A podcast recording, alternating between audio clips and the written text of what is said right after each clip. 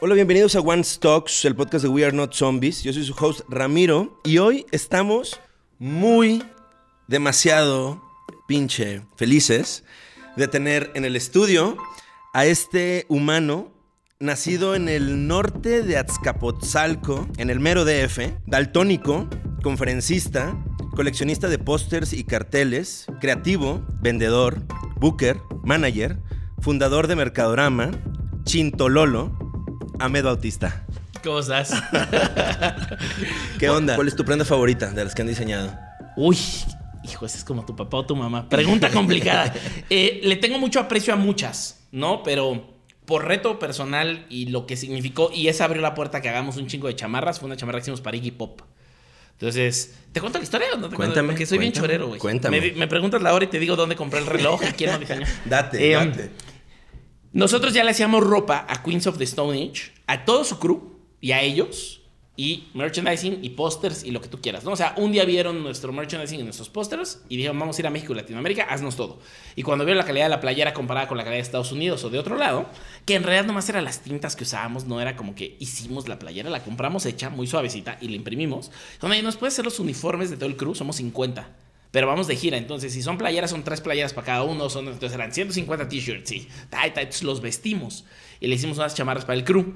Y despuésito de esa gira, Queens of the Stone Age, con Josh Home, el vocalista, se vuelven los productores y músicos del disco de Iggy Pop, Post Pop Depression. Entonces van de gira con él a tocar como la banda de Iggy Pop, que está cabroncísimo, ¿no? Y como todos sabemos, Iggy Pop no usa nada arriba. O sea, sale a tocar y sale. Pero parece esa gira, por alguna extraña razón, todos salían con un traje rojo, como medio vino, ¿no? Vestidos. Y él salía con el saco y sin nada arriba, ¿no? Obviamente. O sea, el saco y nada abajo. Y la primera canción y se lo quitaba. Y entonces nos platican que cierra la gira en París y que por ahí en Europa, en algún show, le dice a Josh Home y al tour manager, que el tour manager es el mismo tour manager de Queens. Oye, ¿quién hizo esas chamarras? ¿Están todos uniformados? Yo quiero estar uniformado y yo creo que todos estamos uniformados. Y dice, ah, pues los mexicanos locos, porque nos dicen los mexicanos locos. Y entonces dice, ah, ¿qué? Y ellos hacen, sí, ellos diseñan y ellos hacen. Ah, chingón. Nos contactan y nos dicen, nos tendrían que llegar nueve chamarras a París en tal día. Y era una misión imposible. Misión imposible así. Yo ni tenía taller, ¿no? Ahí Ana y yo no estábamos asociados. Entonces él era mi proveedor, éramos muy buenos amigos, y era mi proveedor. Y y le dije, ¿y salimos? Me dijo, puta, pues no creo para ver cómo le hacemos. Empezamos a, nos fuimos a Coachella, teníamos un show en Coachella. Regresamos de Coachella y era así de, en cinco días las tienes que mandar. Pero si tú le preguntas a FedEx o a DHL, no van a llegar jamás en la vida. Y menos por aduana, no hay forma. Y menos le vas a decir a un güey, oye, vaya- ve a la aduana del aeropuerto a recoger esta chamarra porque tú estás en el venue y solo llegas hoy a tocar y luego... Y entonces una amiga nuestra, Alecos, que, es diseñadora de joyas y es increíble, Alecos y su novio, nos dicen, nosotros vamos a ir a París. Ah, no es cierto, yo ni a Londres, porque él es británico. Y el manager nos dice, si me las haces llegar a Heathrow, en Londres, yo intercambio ahí con ellos y me las llevo a París y yo se las entrego en París. Y la misión imposible se logró. O sea, le hicimos una maleta de Ikea así chiquita. Y es de este es carrión, esta no la documentas, la traes contigo abrazada.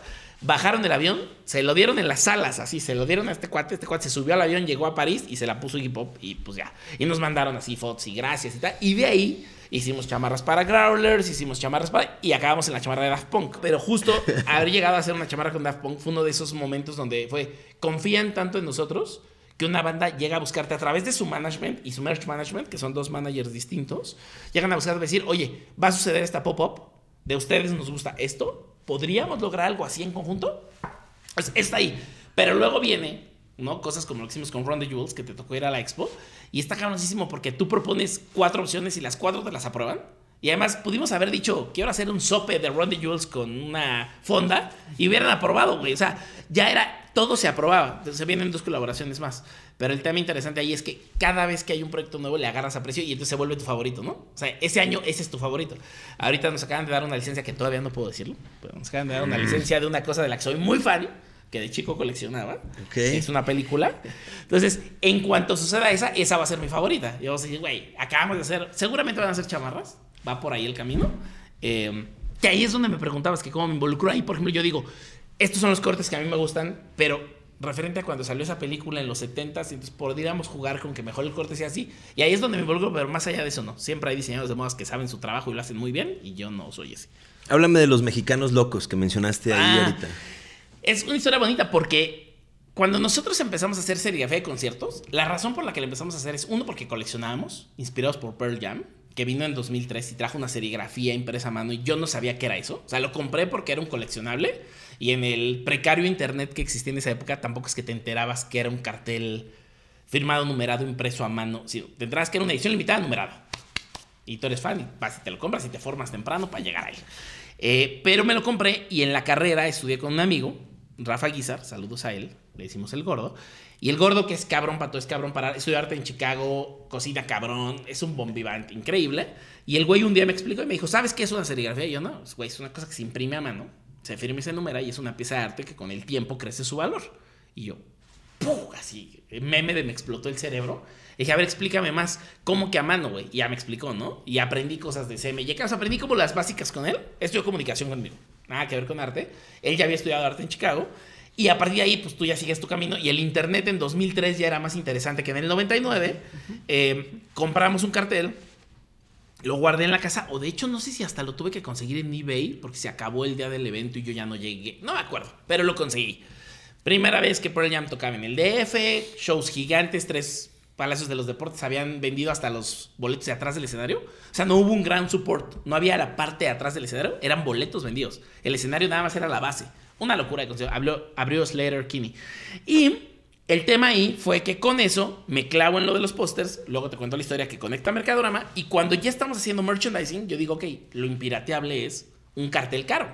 Un cartel que un artista gráfico hizo que no usó la tipografía de la banda que es una colaboración real entre un güey que es creativo gráficamente y una persona que es creativa musicalmente.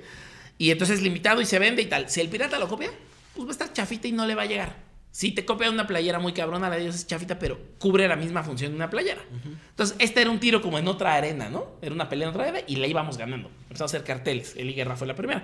Y de ahí, esto fue, em, abrimos 2009 Mercadorama, 2010 hicimos el primer cartel y en 2011 es que nosotros vamos a South by Southwest.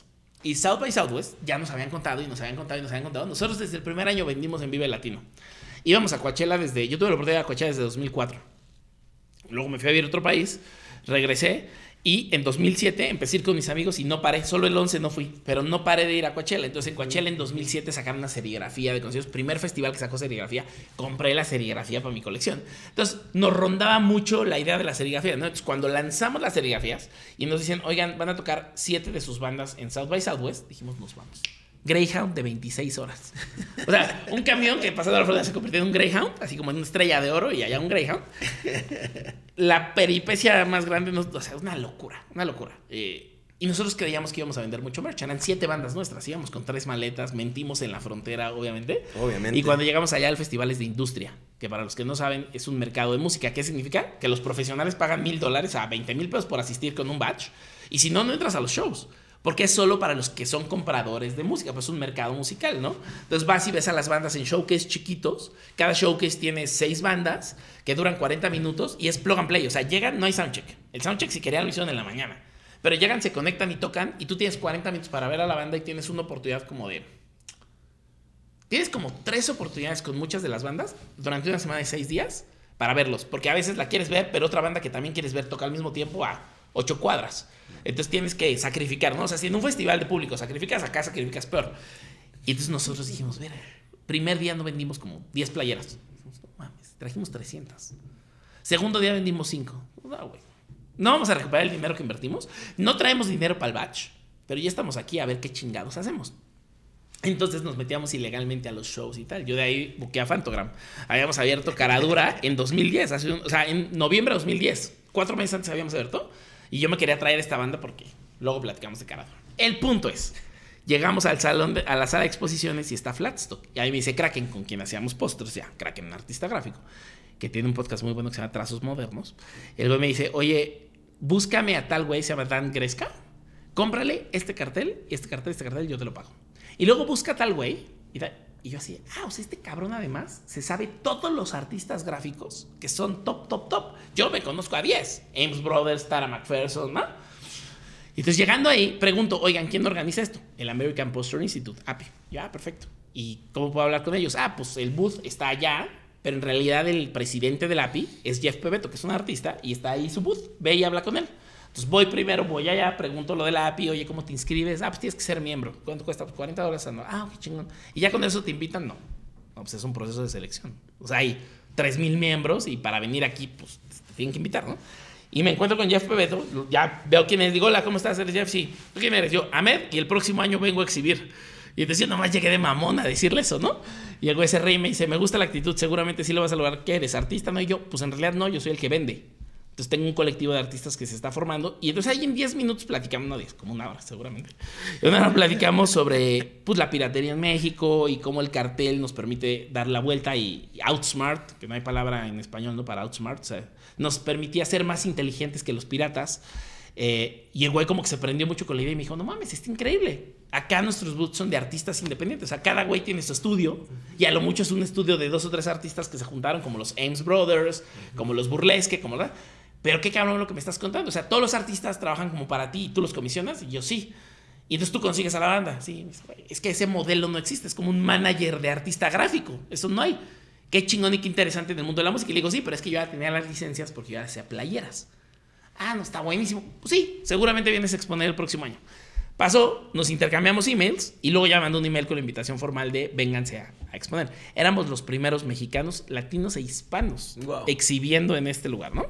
Entonces, pues obviamente pedí un boot doble y dije, tengo que conseguir un patrocinador a la chingada y tenemos que hacerlo porque, uno, vamos a llegar y estar en los top de los tops. O sea, estás hablando de que en Flatstock de exhibir como cientos, como 150 o cuántos exhibirán? Como 150 de todo el mundo. O sea, son filas y filas y filas. Es un mercado de dulces, güey. O sea, tienes que echarte como tres horas viendo qué y decidir en qué vas a gastar tus dólares, porque también no es como que lleves 10 mil dólares para comprarle a todos, güey, ¿no? Entonces, un maco, pero de precios súper accesibles, ¿no? Con piezas que sí entiendes, ¿no? Con montecitos de arena ahí tirados.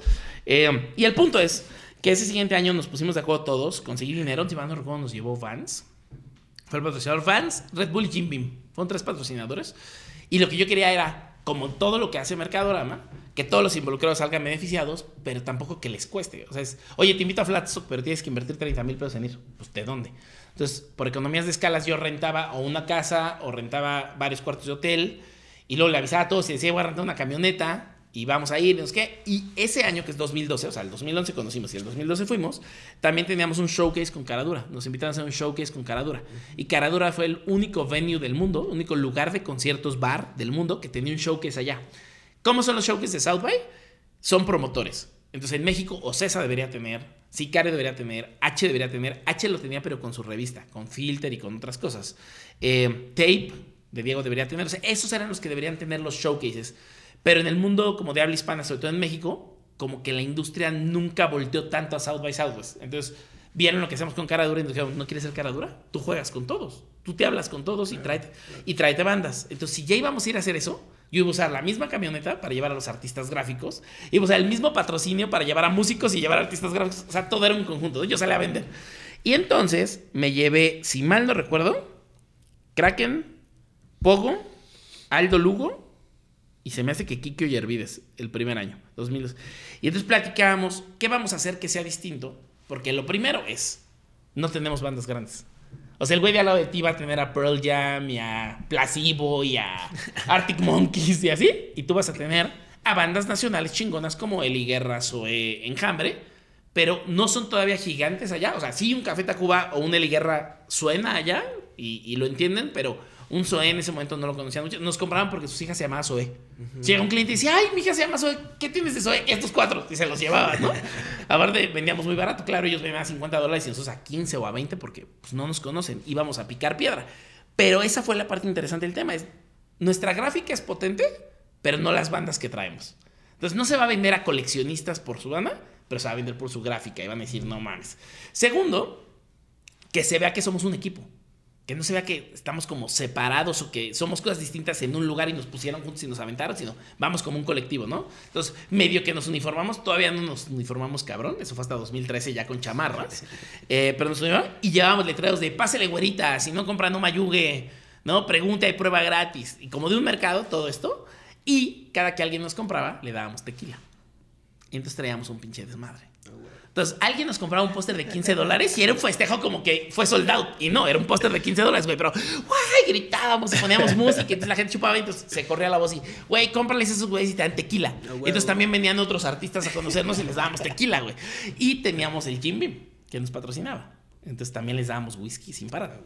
Esto como cuatro años después ya se prohibió, ya no podías tener alcohol dentro de la sala de excesos. En ese momento éramos, ¿no? El underground del underground que nadie pelaba, así el underdog, y podíamos hacer lo que se nos antojara.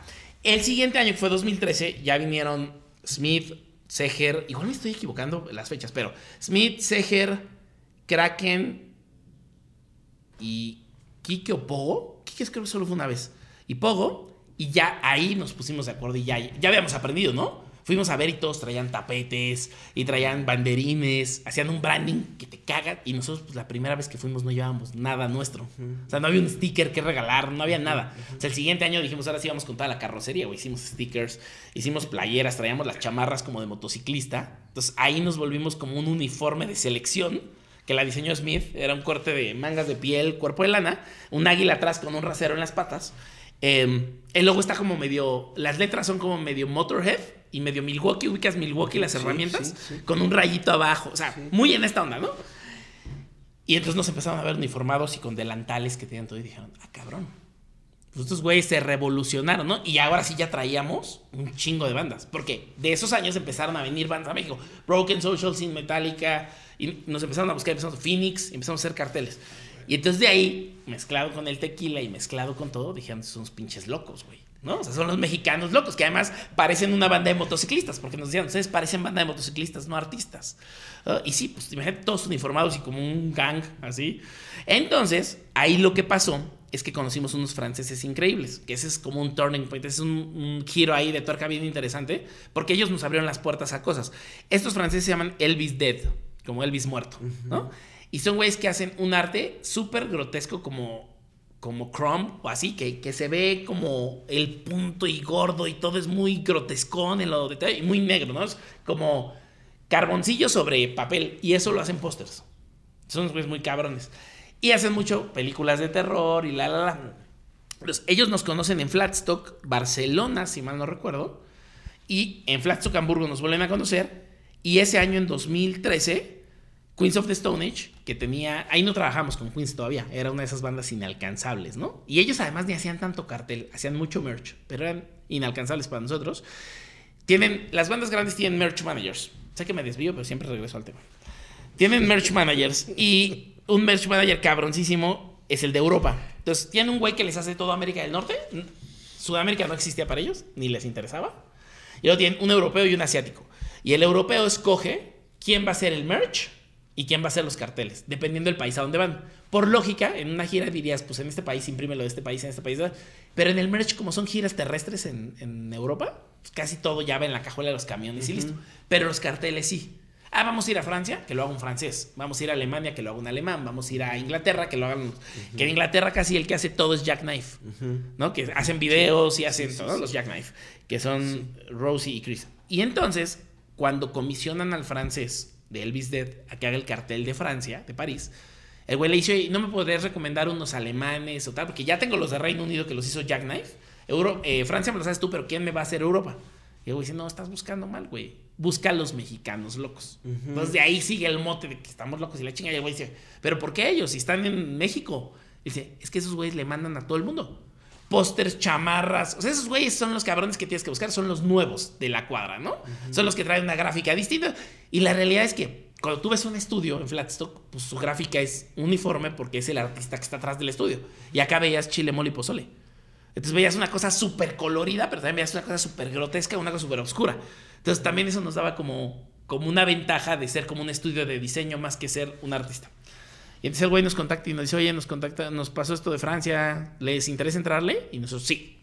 Decíamos que sí a todo, aunque no supiéramos cómo hacerlo, güey. Sí, sí. Y entonces me volteé y los dos que estaban trabajando mucho más conmigo ese año fue Kraken y Smith. Smith, que también es muy famoso por Tony Delfino y por su banda Stendhal, que es un cabronazo el güey, moralista.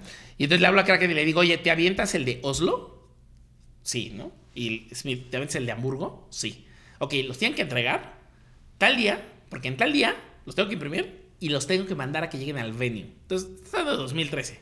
No había el nivel de apps y desarrollo que hay hoy. O sea, ya había smartphones, pero no había este nivel. Entonces, teníamos que asegurarnos que el póster llegara al venue a la hora adecuada porque ellos un día antes no estaban. Llegaban ese día, montaban y tocaban. Tenía que llegar un día antes. Eh, perdón, tenía que llegar el día exacto, los tenían que recibir, ponerse a la venta y listo. Segundo, nos ofrecieron un deal que nunca nos habían ofrecido en la vida. Y es, tú en licensing y merchandising estás acostumbrado a pagar por usar. Entonces, tú pagas y entonces ya puedes imprimir y vender. O vendes y luego pagas lo que se vendió y dices, tal porcentaje es tuyo. Acá era, ¿sabes qué? Como va a ser un pedo. Que vengas y vendas y luego nosotros te paguemos y tú nos pagues. Y luego seguimos de gira y que me mandes un mail con Excel, me cagan, o sea. Hazme 125 y tú puedes hacer otros 125. Con esos 125 que tú hagas, puedes hacer menos. Si quieres hacer 10, 20 o 30, da igual. Máximo 125. Entonces, total 250, ¿no? Tú con esos 125, cuando los vendas, donde los vendas, o sea, en tu tienda online, nosotros nos reíamos de cuál pinche tienda online si no existe el comercio en línea, ¿no? en México, 2013. Eh, en tu tienda online o en, o en Flatstock, porque sabemos que te conocen de Flatstock, todo lo que vendas vas a recuperar tu lana, pero tú te tienes que encargar de pagarle a los artistas gráficos, imprimir y pagar la impresión, mandarnos todo esto y pagar los impuestos de que esto genere. Entonces, todo esto, si te sale con 125 que vendas, chido, si no, no. Pues dijimos que sí, obvio, o sea, Obvio. era una Obvio. inversión, güey. No lo ibas a recuperar, o sea, seguimos vendiendo esos carteles. ¿No? Hoy a siete años después sigue habiendo de esos. Bueno, de Smith ya casi se acaban de Kraken, quedan unos poquitos. Y nos los llevamos a todas las expos que pusimos. Pero esa fue la puerta que dijimos, ah, así se trabaja con las bandas grandes. O sea, también existe ese modelo de negocio. Te echas el riesgo tú y te la juegas y recuperas en los años que recuperas, pues pedí dinero prestado por ahí, lo saqué tal. Lo logramos. Llegaron los pósters y se acabaron antes de que empezara el show. Los dos carteles. Eso, para un merch manager es, no mames, quiero trabajar con ellos siempre. Porque efectivamente su gráfica vende, me genera dinero, no tengo que cargar restos, o sea, leftovers, ¿no? No tengo que, que cargar saldos a otro país y luego ver si los vendo en línea a todos maltratados. O sea, es el negocio perfecto. Los güeyes me lo mandan, a mí no me costó nada, yo generé lana, lo moneticé, chido. Entonces, se corre la voz y al siguiente año, en 2014, Eduardo Chavarín, que es el que hizo la marca Naco, que es un cabronazo, es director creativo, es diseñador, tiene su estudio, estudio Eduardo Chavarín, el güey le hace todo el diseño y merchandising a Coachella y a Stagecoach, que es el festival de country que hace Coachella, que se llama Golden Voice, ¿no? Golden Voice es la cabeza. Y Eduardo Chavarín siempre fue nuestro, nuestro máximo, ¿no? Al que admirábamos mexicanos. En Estados Unidos admirábamos a Ames Brothers haciéndole pósters a Coachella, pósters a Pearl Jam. Y a él lo admirábamos por hacer. La primera marca de streetwear en México que no existía, Naco. El güey le hacía todo a Coachella. Yo lo conocí en South by Southwest haciendo showcases. O sea, imagínate un Wow. mexicano de Tijuana que vive en Los Ángeles y va a Austin a hacer showcases para bandas mexicanas. O sea, el güey estaba metido en todo, ¿no? Hoy está metido en cosas como Remezcla, que es un sitio de comunicación para hispanos en Estados Unidos increíble, que también es agencia. O sea, el güey es un cabronazo. Lo conocí en South by, se volvió mi mentor. Y para el 2014, en Coachella, me dice, obviamente me lo dice desde el 2013, oye, ¿por qué no presentamos un cartel en serigrafía para Coachella? Coachella antes hacía un cartel de 2007, te conté, Emek. El artista es Emek, y es cabrón.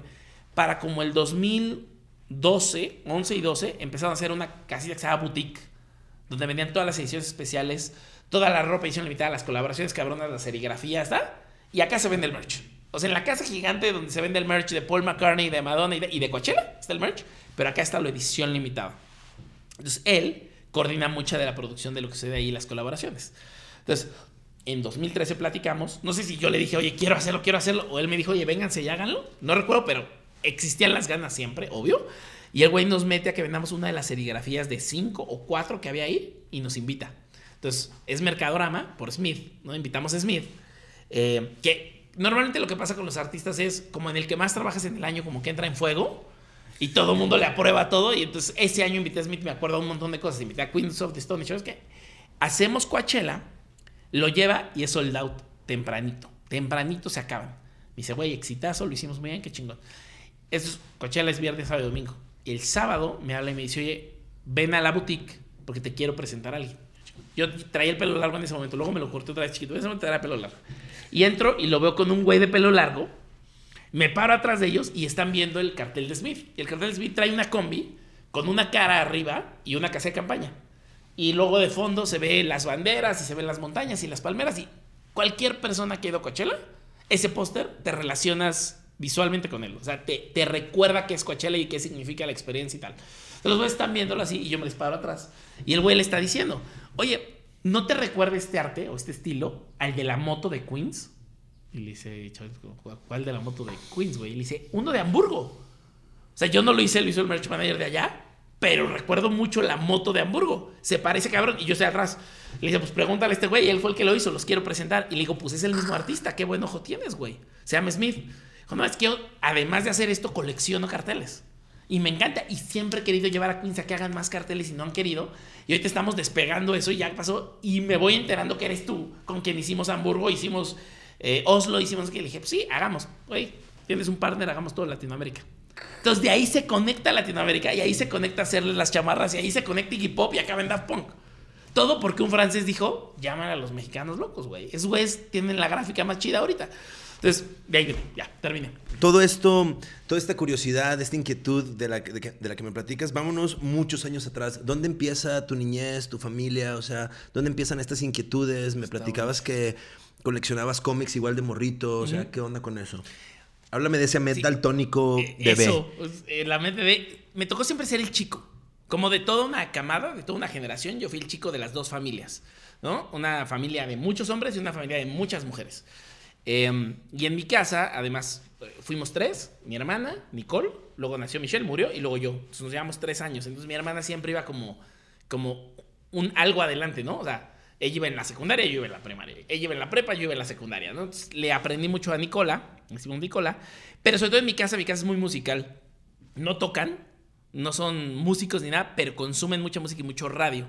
Entonces mi mamá, por ejemplo, consume música de todo lo que tú quieras y revistas y libros de lo que tú quieras. Entonces en mi casa se escuchaba desde Mocedades y Yoshio hasta los Beatles y Elvis, en todo el rango que hay en medio, con Ana Gabriel, Yuri y lo que tú quieras. Eh, y mi papá le gustaba mucho el ranchero como Vicente Fernández y ondas así, pero a él le gustaba la radio hablada. Entonces en mi casa había radio musical y radio hablada, ¿no? Él, si se estaba bañando y lavándose los dientes, escuchabas las noticias, entrevistas, decían, siempre estabas auditivamente estimulado. Y a mi mamá le encantaba manejar a ver a mis abuelos a- al Estado de México, dos horas. Íbamos en un bochito y siempre traía cassettes. Y yo era el que le tocaba cambiar los cassettes del lado, ¿no?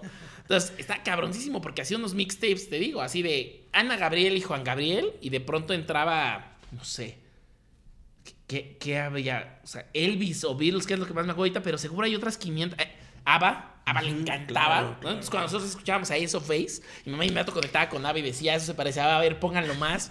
Eh, y de pronto poníamos a Caló, porque éramos niños chiquitos, obvio, ¿no? Y de pronto mi mamá, como, órale, está increíble, a ver, pónganse otra cosa. Y entonces de pronto salía Tony Braxton, ¿no? Y era así como ir como conectando cosas. Entonces, cuando le enseñábamos Bicosí, mi mamá ya lo entendía por otras, porque era música como romántica, que era proto reggaetón, tal. Entonces, eh, por ese lado había una estimulación como musical. Luego, del lado de mi mamá, mis primas traían siempre música de otro lado, como, ah, escuchen esta de Hombres G, dice Sufre Mamón. Y entonces teníamos un verano así, Hombres G, a todo, güey. Entonces yo me compraba el LP de Hombres G, a huevo.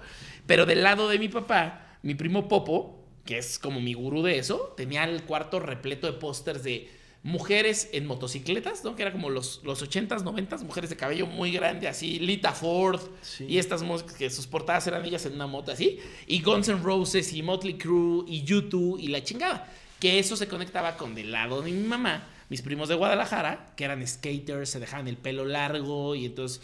Lo mismo llegabas y te ponían un, en un verano un Rather Than Home y te ponían el documentalito este blanco y negro y traían patinetas y lo estabas haciendo, pero tu primo de la otra familia ya te había enseñado YouTube porque iban a venir a México. Pero estoy hablando que yo para esta edad tenía tal vez 9, 8 años. Y entonces estaba consumiéndolo como... Mientras entre lapsos, pues salía Paco Stanley y las TVitas y las telenovelas que veía mi abuela, ¿no? Entonces, como que todo el tiempo estaba muy, muy con la influencia de los grandes, queriendo ser grande. Que en me tocó, el, el caso que más me acuerdo es, un verano llegan los primos de Guadalajara y le dicen a mi abuela, nos queremos poner arete. Y mi abuela, que es a toda madre, bueno, era, ya falleció, era a toda madre. Mi abuelo, un super nazi, así, un, es un güey que te veía con falda y se enojaba o de cabello largo y te decía, ¿qué sigue? La faldita, o sea, mi abuela a toda madre, pero muy ruda, ¿no? Entonces, ah, ¿se quieren hacer ahorita? Sí, a la cocina ahorita, ¿quién quiere? Y calentaba una aguja y zúmbala, güey, así, como sus primas. Y entonces yo lo veía y decía, no, yo también quiero. Y me dijo, no, tú no. Yo era muy chiquita. Y entonces el verano siguiente, mi primo Beto, est- estos primos que te cuento son Tónate muy Gus. Y fueron muy Gus quienes se lo hicieron. Y mi primo Beto al siguiente me dice, yo te acompaño, güey. Y me acompañó y con una pistola me hice el arete a los 11 años. Porque mis primos se habían hecho el arete. Pero bueno, ya. Entonces, Este arete, Este ¿no? arete. Que, que sigue el hoyo abierto y me lo volví a poner como hace un año. Ah, güey. O sea, le dije a mi novia, oye, ¿me prestas un arete? Sí, sigue abierto. Y me fui y me busqué. Que aparte, como ya no están los que considerábamos los hippies de Coyoacán, qué complicado conseguir una racada ahora, güey. ¿Ah, sí? ¿Dónde se compra? Órale. O sea, que no sea como de un lugar de tatuajes que es esta gordita y así. O sea, ¿cómo, cómo es una chica? Pues Amazon. Tuve que meterme más. Entonces, regreso al tema. Eh, entonces, todo este bombardeo de imágenes es, pues, los que estudian... Mi, mi hermana cuando ella estudiaba la secundaria, como que en la secundaria donde íbamos, ellos podían llevar ropa como de calle ciertos días. Y luego en la prepa a la que entramos, ella podía llevar ropa de calle y mi generación le tocaba ir jodido siempre. No, ya hay uniforme para tu año. No, ya hay uniforme. Nos jodimos, ¿no? Eh, que, que luego lo piensas y económicamente qué bueno. Porque mejor joderte uniformes que la ropa y además la ropa da como un estatus social económico. Que qué chido que no. Pero a ella en su generación sí le tocó. Entonces a mí me tocaba ver que los de su generación, güey, de pronto llegaban todos. O sea, sabes que siempre te llevas con tus amigos y quieres parecer como una banda. Y entonces hazte cuenta que de pronto yo veía el básquetbol porque uno de mis mejores amigos, Carlos, que hablo como hablo por Carlos, y se lo dije hace poco. O sea, como que él marcó mi personalidad de chicos. Eh, le gustaba el básquetbol y a mí me gustaba el básquetbol y entonces la música nos gustaba y tal. Pero yo veía a los grandes de la generación de mi hermana y llegaban de pronto todos a jugar básquet en la tarde con sudaderas de Vision Streetwear. Yo decía, no mames, ¿qué es Vision Streetwear, güey? Yo lo quiero, cabrón. Y ya llegaba y veía lo que costaba una sudadera y decía, no, pues mi casa de un cubo de dinero. Entonces decía, no, mejor no. Mejor no. Pero lo veía y decía, yo quiero eso y quiero amigos con quien me vista igual y tal. Entonces ya desde ahí viene el tema como de los uniformes, ¿no? Y luego todos mis primos pertenecían a comunidades de patinetas y así. Yo pedí en una Navidad o un cumpleaños una patineta y ese día me la robaron. Entonces a la chingada se las patinetas y ni aprendí a andar en patineta, ¿no? Entonces no pertenecía al grupo de las patinetas, pero pertenecía al de los patines. Porque para quitarte los patines, bien, tienes que dar unos chingados. Y no soy bueno para los chingados, soy malísimo para los chingados, pero pues, si te los tienes que dar, pues te los dabas y ya. Y entonces, ahí como que toda esta historia y la música y tal ya había entrado a mi sistema. Y lo mismo estaba mi hermana y los amigos de mi hermana enseñándome a Depeche Mode y a Caifanes y La Maldita y Café Tacuba, que estaban mis primos enseñándome Guns N' Roses, Metallica y todas estas cosas. Oh, Pearl Jam y Soundgarden y todo esto. Entonces llego a la secundaria donde ya formas tu personalidad y, agarras como a tus amigos. Y lo que pasa es que, como puedes imaginarte, yo hablaba un chingo en clase. Hablaba un chingo en clase. Entonces me sacaban, güey, de todos los salones. Entonces, mis calificaciones muy buenas porque se me facilitaba mucho la escuela. Me encantaba ir a la escuela porque había niñas y había deportes y había. Yo me la pasaba bomba. Pero nunca en disciplina, nunca. Pues traía ahorita a los 11 años, era un pedo, era un reporte, hablaba un chingo, tal. Entonces, lo que pasa es que cada año me cambiaban de salón. Ah, es que en este está tu grupito, ahora te vas al B. Y ahora te vas al C. Y, ahora- y entonces pusiste grupitos de amigos en todos, güey.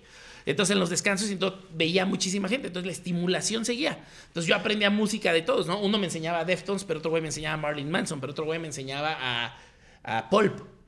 Y otro güey a Pixies. Tan distante que eso pueda ser. Y entonces yo siempre fui el amigo al que le gustaba un chingo la música, pero ni cantaba ni tocaba. Y aparte como que había esta imagen de que para tocar necesitabas tener dinero para comprar los instrumentos. Y en mi casa no había dinero. La pasábamos muy mal. Vivimos en un país en crisis y mi familia tenía más crisis. Después del 94, o sea, yo vi a mi mamá en el- así en la mesa de del comedor, que era una mesa redonda.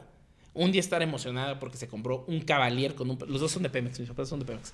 Comprarse con un préstamo de Pemex. Cuando llegas al nivel donde ya te prestan en Pemex, ya chingaste.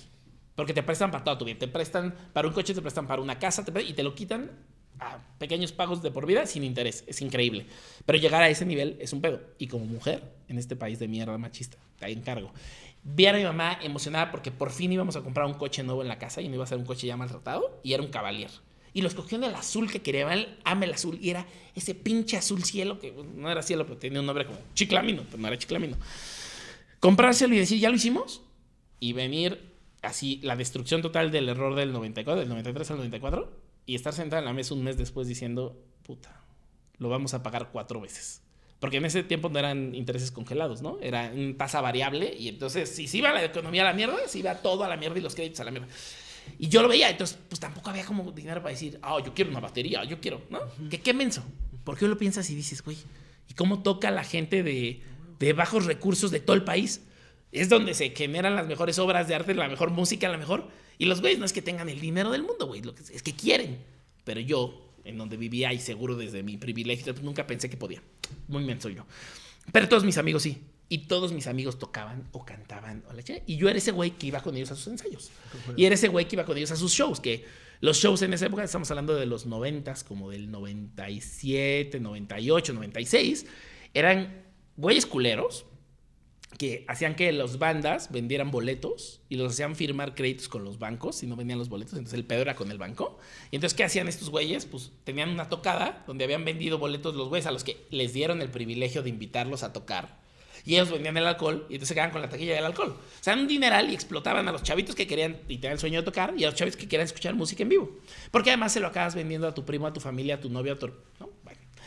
Yo era siempre el que estaba ahí viendo todo eso, güey. Entonces yo no sabía que todo eso me estaba formando y que todo eso me estaba haciendo conexiones en la cabeza de cómo funcionaba esa no industria, porque no creo que sea una industria, eh, y sobre todo entender como la precariedad de todo, o sea, ¿dónde tocabas? En donde fuera, güey, así. En un bar que era como de striptease y el sábado se convertía en para que tocaran las bandas. En un bar que era de reggae, pero se los prestaban los domingos en la mañana para que. Veo los sábados porque los domingos había reggae, ¿no? Eh, una bodega, un patio de un lugar, un, no existía como tal. Y veníamos de una industria, sin tener la óptica de que era una industria donde de chicos estaba el bull. Que a mí me tocó enterarme del bull de Sullivan por todos mis primos, ¿no? Luego, de ese estaba Rocotitlán. Yo no iba todavía porque me quedaba lejos, pero el tema es que era una época donde te metías de cualquier edad y entrabas. No, no era, no había una restricción de edad para venderte alcohol ni entrar. Luego abrió ficción, que era de Olayo Radioactivo, ¿no? Y está en la Roma. Y ya para esa época yo tenía como 16, 17 años, entonces ya podía decir, bueno, voy a agarrar un taxi, voy a agarrar el metro, al camión, y luego de regreso, pues camino hasta que dé la madrugada y te las ingenias. O convenzo a mi papá de que no se acaban ni pase por mí. Era una época donde también el Hard Rock Life en Polanco empezó a traer shows y era como, güey. Y papá, como, ya no vayas ahí, güey, me desvela que vaya por ti yo. O préstame el coche. No, no te voy a prestar el coche. Bueno, pasa por mí, no seas cabrón. Entonces, encontrabas la forma, pero no es que hubiera una industria donde las bandas tocaban aquí y luego acá. Y luego, no era un circuito, ¿no? No era un circuito de, ah, claro, vi a esa banda en el Alicia, el Alicia sí existía, pero nos vi a esa banda en el Alicia y luego lo vi en ficción y luego lo vi y luego lo vi. Para nada, o sea, las bandas no seguían un proceso ascendente de crecimiento y escuchabas lo que había en la radio. Y solo había dos tipos de radio, ¿no? La radio que tenía comercial en música en inglés, que era radioactivo en ese momento, y la radio que tenía en español, que en ese momento era órbita. No había más, no había un punto medio. WFM ya se había convertido en otra cosa. Eh, era absolutamente pop, 97.7 era absolutamente pop, Pulsar era absolutamente pop, y luego todas, casi todas se convirtieron de noticias, incluyendo radioactivo, ¿no? Que las compraron para las elecciones. Me regreso al tema. Entonces, Estaban los shows, güey, y yo veía como chingón le hacía para irme a meter a los shows y mi dinero se gastaba en conciertos. Entonces de pronto avisaban, no, lleva a ver no sé qué en ficción. Y yo me iba a ficción y me iba a meter. Y ahí había un aniversario de no sé qué, y entonces veía Fobia y veía, o bueno, no fue, creo que fue Molotov, Plastilina Mosh y no sé quién. Pero en el toreo estaba tocando Resorte y había vendido Control Machete. Y entonces nos íbamos ahora a Control Machete. Entonces pues yo vivía también entre dos mundos. Azcapotzalco está al ladito del Estado de México, no me salía tan caro ir a satélite y me las sabía todas porque estudiaba y vivía allá. Eh, y para adentro, pues era donde mis papás trabajaban en Pemex. Yo sabía llegar a Pemex, y entonces de Pemex a Polanco, pues es Lanzures, a Polanco no está mal. De Lanzures a la Roma, tampoco es tanto. Y además como que te vas volviendo ya como adolescente que explora, ¿no? Que se sale y agarra el metro solo a los 13, 14 años. Y entonces te vas moviendo. Entonces ahí fue donde como que dije, la música en vivo sí me gusta un chingo. O sea, si yo tengo el dinero para ir a esos shows, pues estaría chingón medio involucrarme a meterme algo a que hacer ahí. Pero no tenía claridad cómo funcionaba. No era como que veías shows en todos lados. O sea, yo creo que en el 97 o 98, en un año vino Marilyn Manson y luego vino Smashing Pumpkins. Y luego por ahí vino Oasis. Y luego por ahí vino. Se me está yendo, pero alguien más vino a Palacio de los Deportes, algo así. Y ahí es donde empezás a decir, ah, ya están viniendo las bandas extranjeras. O sea, estuvo el Vive Latino, ¿no? Y era, hay un festival donde nos reunieron a todo el mundo. Veías a Jumbo y veías a Café y veías a Resorte, pero traían a Terciopelado. O sea, todo lo que MTV nos había educado. Pues somos una generación educada por MTV. Yo soy absolutamente educado por MTV, Latinoamérica. Y entonces es donde yo empecé a decir, esto me gusta un chingo. ¿Qué podría hacer yo ahí? Pero nunca encontré el camino. Yo me metí a estudiar por azares de la vida y errores de todo, comunicación y publicidad en la náhuac, y ni ejercí ni me dediqué a eso, y pude yo creo que haber estudiado otra cosa, pero sí lo que pasó es que en esa época es a donde más conciertos fui y donde más música consumí. Entonces tenía estos amigos con quien iba el Chopo, con quien iba la Alicia, con quien iba, que son mis amigos de la prepa, Cacho, Coy, Dave, todos ellos que tocaban, Ali y Cacho tenían una banda, entonces yo con ellos iba, y luego Cacho tuvo otra banda, entonces yo con ellos iba, eh, y de pronto en 2003 cuando viene Pearl Jam, todo cambia, porque viene Pearl Jam, nos organizamos para ir, eh, para esto en el 2001, 2001 ya había venido Deftones al Hard Rock Live, a los shows más cabrones que yo creo que ha tenido esta ciudad. O sea, los tres shows más cabrones que ha tenido esta ciudad. El boleto costaba 300 pesos y se revendía fuera en 3000. La gente brincaba del segundo piso. O sea, no, no, era stage diving, era segundo piso diving. ¿sí? Escurría el sudor del techo. Era, yo, son los shows más impactantes que he ido en mi vida. Y toda la industria estaba ahí. O sea, hasta los músicos pagaron boleto por ir a ver a Deftones. ¿no? Era una cosa cabrona. No había merch, que yo ya quería. Yo tenía la oportunidad. ¡Ah! Ahí hay una parte de la historia que no me estaba acordando. En la prepa conozco a Memo Tavares. De estos cambios de grupo que te estoy contando, conozco a Memo Tavares, un gran amigo, Guillermo. Eh, que es un güey con el que hablo de negocios y hablo de música y hablo como, como de otras cosas, de lo que hablaba con mis otros amigos, que era más música, deportes, chavas, ¿no? Acá era más de negocios así. Y no sé por qué siempre tuvimos como esa comunicación. Eh, sobre si te piden en, en expresión oral en la universidad preparar un discurso, con él es el que le hablaba y lo rebotaba y le decía, güey, escribí esto, es una pendejada. No, güey, a ver, cámbiale el inicio. No, ese es Memo Tavares. Y Memo Tavares con su familia iban cada año a McAllen. Su papá le iba muy bien, trabajaban, muy trabajador los papás, muy trabajadores los papás. Y se iban todos los años. Y él tenía dos hermanos cuates, hombre, mujer, y él y sus papás se agarraron una camionetota de estas de familia y manejaban hasta McAllen, güey, todos los años. Y a mí, a los. Yo de haber tenido como 9, 10 años teníamos, bueno, tenemos una tía con quien ya nos hablamos, que era fayuquera. Entonces iba a Laredo y les traía fayuca. Y entonces le dijo a mi papá y a mi mamá que nos fuéramos con ella una vez y nos enseñaba a cruzarnos. Entonces ahí te, tienes que este güey de 12 años ahorraba todo el año y se cruzaba, íbamos en camión, íbamos en camión, nos cruzamos a Laredo, que era una época súper amable. O sea, antes de septiembre, antes de 11 de septiembre, era Facilísimo cruzar. Cruzaba con una tarjeta. Aunque el pasaporte estuviera vencido y fuera menor de edad, cruzaba con una tarjeta. Eh, y ahorraba todo el año, me cruzaba, güey, y me compraba unos Jordan.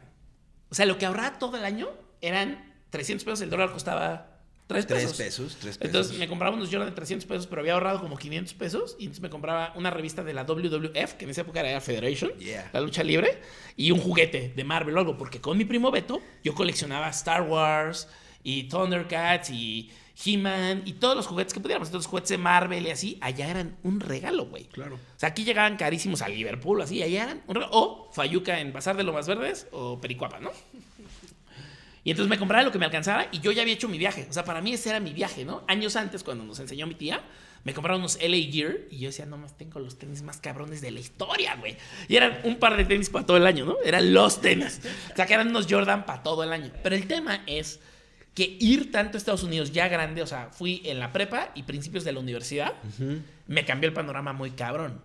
Porque mientras en la prepa eran años donde te ibas a comprar unos pants Adidas y unos tenis Jordan y lo que pudieras, de pronto en la universidad ya ibas a comprarte tecnología, ibas a comprarte la ropa que, que mandaba un discurso de quién eras. No, o sea, imagíname a mí en la náhuac, güey. Digo, en comunicación había 20 como yo, pero había otros 2000 que no eran como nosotros, ¿no? Y era una resistencia hasta en la ropa que usabas, ¿no? Yo me acuerdo que de pronto hubo un verano donde todo el mundo regresó como con ropa nueva y todo. Y yo dije, a la verga, güey, voy a venirme de pants y playera Hanes, así camiseta blanca todo el año. Y me hicieron presidente ese año, entonces iba de pants y playera. No, una pinche historia ahí. Pero el punto es, una playera de concierto, o sea, una playera de una banda, es un discurso porque dices, yo creo en esta banda. Y entonces yo comprarme playeras de bandas, en México no había. O sea, había en el Chopo y feas, de una tinta. O sea, sí, para bandas de punk rock, Distillers y así, pues me las compraba en el Chopo. Pero si querías una playera de Deftones, así, no había. Y Deftones sacaba una playera cada mes. Unos güeyes que lo hicieron muy bien, muy rápido. Quería algo de Interpol, quería algo de Wizard, quería algo de... Y entonces iba allá y en los malls estaba Hot Topic. Claro. Entonces, Mítico. llegas, mítico, güey. Llegas y había playeras de 20 dólares, que lo mismo era Britney Spears, que Interpol, que Guns N' Roses. Y había cosas de Jack Skellington y Emily Strange, pero también había cosas de Star Wars y de. O el paraíso de todos los güeyes que crecimos en esa época. Y entonces ahorraba todo el año y me compraba ahí, luego me compraba en Gap o en alguna cosa así, suétercitos o cosas básicas, jeans, ¿no? Que jeans, unos Levi's, lo que sea. Y regresaba entonces ya las usaba todo el año. Y en México yo seguía sin encontrar. Pero la parte que más me encabronaba es que yo no encontraba ni de mis bandas favoritas mexicanas. O sea, deja tú la de Metallica. Si ibas a Perinorte o a Pericuapa o a Lo Más Verdes, en, hasta atrás donde estaban los gemelos, los gemelos de cabello largo vendiendo música, pues les decías, quiero la playera de, no sé, güey, quiero la de Pantera. Y decían, la próxima semana te la traigo. Claramente iban y alguien se las imprimía y te la vendían, ¿no? Claro. Pero yo ya empezaba con este tema de la mercancía oficial, de la mercancía oficial. Y todo, es, o sea, todo esto que te estoy platicando ya se unió y tronó cuando vino por el Jam. Cuando vino por el Jam fue como, ay, güey, a ver, espérame. Nos formamos antes, entramos y había un aparato de mercancía oficial, puta madre, gigante así, donde había stickers, parches, gorras, playeras, sudaderas, pósters. Había todo, güey. Y todos lo compramos. Entonces significaba que lo de afuera era pirata pero nunca te lo habías cuestionado porque está normalizadísimo. En este país está normalizado todo lo mierda, güey. Todas las entrevistas que me dicen, digo esta verdad, es que es importante decirla, pero es un país que tiene normalizado lo más culero, güey. Normalizado la corrupción, normalizado la impunidad, normalizado la violencia, normalizado el machismo y la violencia contra la mujer. Normalizado todo lo que es culero y lo aplaudimos. Lo aplaudimos, ¿no? O sea, sale narcos y aquí está todo el mundo, ¡ay, sí, el chapo! ¡Ay! No, cabrón, no. No, güey, no. Y lo aplaudimos. Eh, un güey que tiene muchas viejas, lo aplaudimos. Un güey que se salió con la suya y se robó una lana, lo aplaudimos. güey, así de normalizada está la piratería. Al nivel que tú le dices a alguien, oye, güey, pero es que los ambulantes, porque solemos poner todo en las mismas canastas y somos bien pendejos para eso, ¿no? Entonces, ponemos en una canasta al que vende comida en la calle que el que vende piratería. Y es, no, güey, no, espérate. Este güey tiene un oficio y lo está haciendo y seguramente no encontró el camino más que este y no le alcanza para pagar una renta y un predial y un, la chingada y los impuestos. Y entonces hay una mafia que le cobra por vender comida, pero que de todos modos su comida le da servicio a un montón de gente que no podría pagar la comida de un restaurante y debería estar regulado y debería cambiar la forma en la que es. No debería estar en una banqueta enfrente de un restaurante, debería haber formas. Pero el cabrón que vende piratería le paga la misma mafia, pero este güey no paga ni propiedad intelectual ni derechos de autor y le vale verga. Además, la mayoría de ellos, las mafias, pues las toma otra mafia que acaban siendo el narco. Entonces, estamos financiando a la política y el narco mexicano. Punto. Entonces, regreso al tema, güey. Tenemos un país que tiene normalizado eso. Entonces, cuando criticabas algo como, oye, pero es que ese güey está vendiendo piratería afuera. Pues, si no, ¿qué va a hacer? ¿Robar? No, güey, ya está robando. Lo que es que no lo estamos viendo. Pero cuando dices eso, siempre va a venir alguien que te diga, ay, no, es que tú desde tu privilegio, ¿no? Es una guerra de clases, lo estás maltratando por su... Y es como, no, güey, justamente eso perpetúa la guerra de clases. Pero nunca se habla de eso. En nuestro caso particular, y digo nuestro porque fuimos varios amigos, comprar, yo creo que compró el Jam, dijimos, pum, claro, si la banda trae oficial, el dinero va para la banda. Entonces me quedó el gusanito, güey. Se me quedó el gusanito, gusanito. Yo ya estaba en la carrera, y en la carrera, acabandito la carrera, yo quería meterme a alguna industria la industria más cercana que eran los conciertos. Y yo me la pasaba en los conciertos. ¿Quién es esa industria en México? Ocesa. Estamos hablando del 2003, 2002. Entonces, yo quería entrar, no encontraba la forma. Muy menso, porque seguramente vas y tocas la puerta y te metes de asistente de alguien y lo logras, güey. Pero no lo encontraba. Y anuncian un diplomado en Libero que se llama Entretenimiento y Sociedad. Y entonces eran ellos, el equipo comercial y de promotoría de, de CIE, ni siquiera de Ocesa, de CIE, armando equipos a enseñarte cómo crear eventos y comercializarlos. Yo pedía mi limosna de eso. Yo hubiera querido una carrera de eso, güey. Lo hicimos. Ahí conocí un montón de gente, un montón de gente que hoy son amigos míos y que tienen eh, Archipiélago, el Shakes, eh, Joel Vera, que con Kike tiene Live Tours, que son los viajes a los festivales. O sea, conocí a varias personas ahí son increíbles y que hoy están en otras marcas, ¿no? Y todos hicimos proyectos, yo creo, esperando que nos reclutaran, ¿no? Yo me acuerdo que mi proyecto lo seleccionaron y entonces lo presentamos. ¿ya? Nunca pasó. Pero años después pasaban las cosas que nosotros habíamos platicado en nuestros proyectos. ¿no? Chingón, estuvo bien. Pero me enseñó un montón de cosas. O sea, me enseñó cómo se comercializa, cómo se vende un patrocinio, eh, qué es lo que le interesa a una marca, cuál es el exposure, cuál es la interacción. Estamos hablando de épocas pre-redes sociales, ¿no? Y de ahí yo me voy a otro país, historia de la vida, y ya desde ahí yo voy maquinando qué quiero hacer, qué quiero hacer, qué quiero hacer, qué quiero hacer. Y dije, ok, tiene que ser mercancía oficial. Tiene que ser mercancía oficial y tenemos que hacerle mercancía oficial a todo pinche mundo. O sea, la única forma de dejar de comprar piratería es que todo mundo ofrezca mercancía oficial y que expliques que este dinero llega. Y no solo a músicos. Debería haber restaurantes, debería haber bares que lo tengan. Yo hubiera querido una playera de ficción, una playera de Alicia en aquella época, ¿no? Eh, eh, pero también hubiera querido una playera de las fafas, que eran unas hamburguesas que había aquí en la Condesa que a mi papá le encantaban, las pinches fafas, y me en Polanco y luego en la Condesa. Me encantaban, güey. Eh, o de mis tacos al pastor favoritos de clavería. Pero el punto es que yo decía, y los deportistas necesitan, y los equipos necesitan. O sea, tú ibas al estadio y solo había jerseys. Claro. No había merch. Lo que había merch era piratería. Y entonces te pasa como cuando alguien te platica de fútbol o te platica de superhéroes y de pronto ya los ves en la calle todo el día. Cuando ya entendí lo de la piratería, ya veía la piratería en todos lados, güey. Decía, verga, güey, qué horrible. Me voy a otro país y en este país empiezo a desarrollar toda esta idea que yo quería y dije, se va a llamar Mercado Negro. Mercado Negro y le voy a quitar el Mercado Negro al Mercado Negro. Hasta el pinche nombre le voy a quitar, güey. Y entonces, ¿cómo vamos a empezar a vender? Vamos a empezar a vender a las prepas con catálogo. Todos los chavitos y las chavitas van a llegar con el catálogo a venderle a sus amigos en pequeños pagos, como sus mamás venden perfumes, zapatos, así, igualito. Y los güeyes que vendan más, de premio me los traigo a conciertos. Y al güey más cabrón me lo traigo de gira, de roadie, de ta, ta, ta. Luego ya quité eso porque les íbamos a armar el camino perfecto a los narcos. ¿No? Para el narcomedular. Lo quité.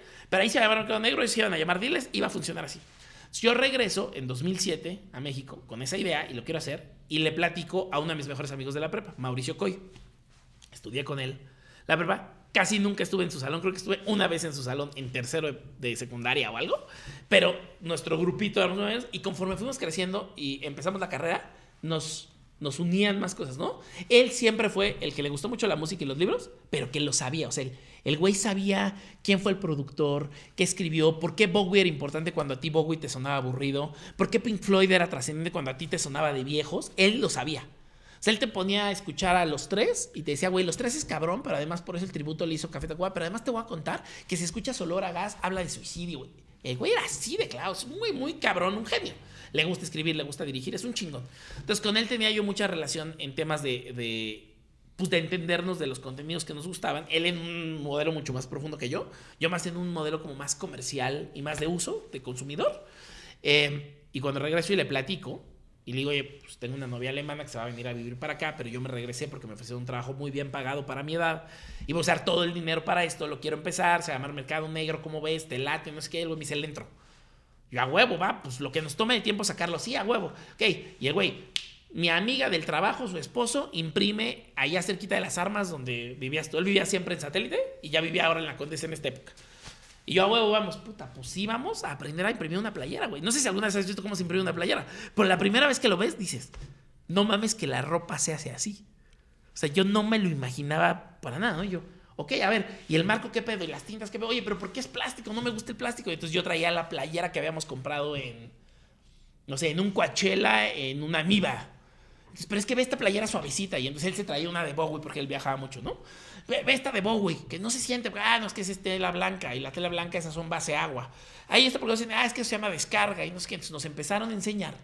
Y empezó a decir, ah, no, espérate. A ver, esta bolsa, así, para cargar viniles, que todavía no explotaba lo de los viniles de nuevo, pero esta bolsa para cargar viniles es de Amiba, como esta que traje, de hecho.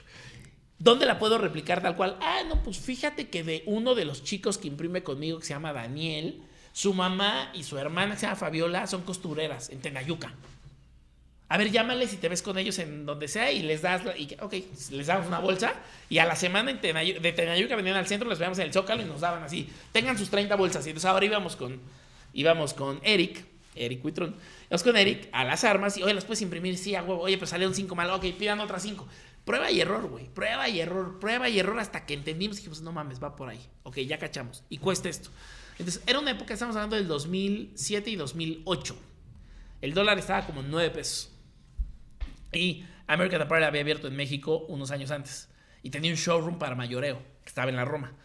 Y abajito, en un sótano, no era cuando, no era cuando la tienda, ¿no? Eh, había una tienda en Polanco. Y compraba una playera del mejor algodón que a mí me tocaba verla en Estados Unidos cada que iba. Yo compraba en Hot Topic y allá no le quita la etiqueta. Y eran playeras American Apparel. Decías, esta es la playa del rock. Es sencilla, es suavecita, está preciosa. Hay todos los pinches colores del mundo. Hay manga tres cuartos de béisbol. Güey, hay tangas. Puedo venderla chavas, calzones, ¿no? Había como. No sé cómo se llama el, el calzón que es como cuadrado y había tanguitas. Güey, podemos vender todo, no mames. Y hay corte de mujer. Podemos vender corte de mujer y tanto. Ya chingamos, güey. Eso nos costaba a nosotros, ya con impresión, 50 pesos. Estoy hablando del 2008. Y decíamos, claro, la podemos vender en 150 pesos y con 50 pesos recuperamos para volver a imprimir otra. O sea, recuperamos para volver a imprimir otra playera. 50 para la banda y 50 para nosotros. Entonces, hay utilidad para los dos y podemos reimprimir otra. Es un modelo revolvete. Está perfecto, es sustentable. 150 no es tan caro. El pirata la vende entre 80 y 100. Ya chingamos, podemos pagar, no sé qué. Pa, pa, pa, Esa fue la idea naif inicial. Ahí se pausa y yo me meto a estudiar un diplomado en centro. La Universidad Centro que como que recién había abierto o algo, o sea, como que yo, o más bien yo no estuve en el país cuando pasó que Centro existiera. Y Humberto Calderón, que había trabajado en disqueras, era director de la carrera de marketing o algo así, y dio un diplomado que se llamaba eh, Marketing Musical. Y dije, aquí soy, me tengo que meter. Ah, wow. Salí del trabajo que estaba ahí en, en Periférico y Montes, era creo que Montes Urales o por ahí, y me iba a Palmas y Periférico a estudiar. Perfecto, o sea, me quedaba al pedo. Y cuando estoy en esta clase, pues yo era de los que ya hacía como preguntas muy específicas porque yo ya traía mucho pensado al respecto, ¿no? Y de pronto llegó un día, nos explicó lo de los contratos y lo de las regalías con las disqueras.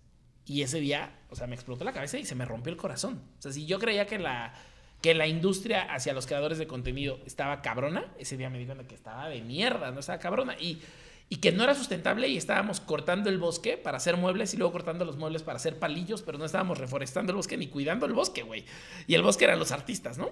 Y entonces eh, hubo cosas que me cambiaron la vida. La primera es, hasta los 2000 en los contratos de las disqueras había unas cláusulas que decía que el máster y toda tu creación le pertenecía a la... En galaxias por descubrirse y tecnologías por inventarse.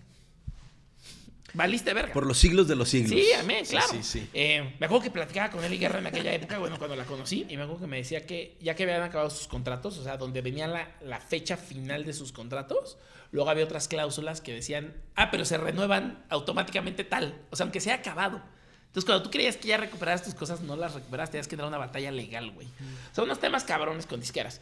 Y luego, yo le hice la pregunta tal cual sobre Café Tacuba. No le dije, oye, por ejemplo, una banda como Café Tacuba que vende un disco en Mix Up y Mixup lo vende a 120 pesos, aunque luego lo remata como a 80 o 70. Pero un disco de 120 pesos, ¿cuánto gana la banda? O sea, esos güeyes son cuatro, tienen un baterista invitado y tienen un manager, ¿no? ¿Cuánto ganan de cada disco? Cuatro pesos.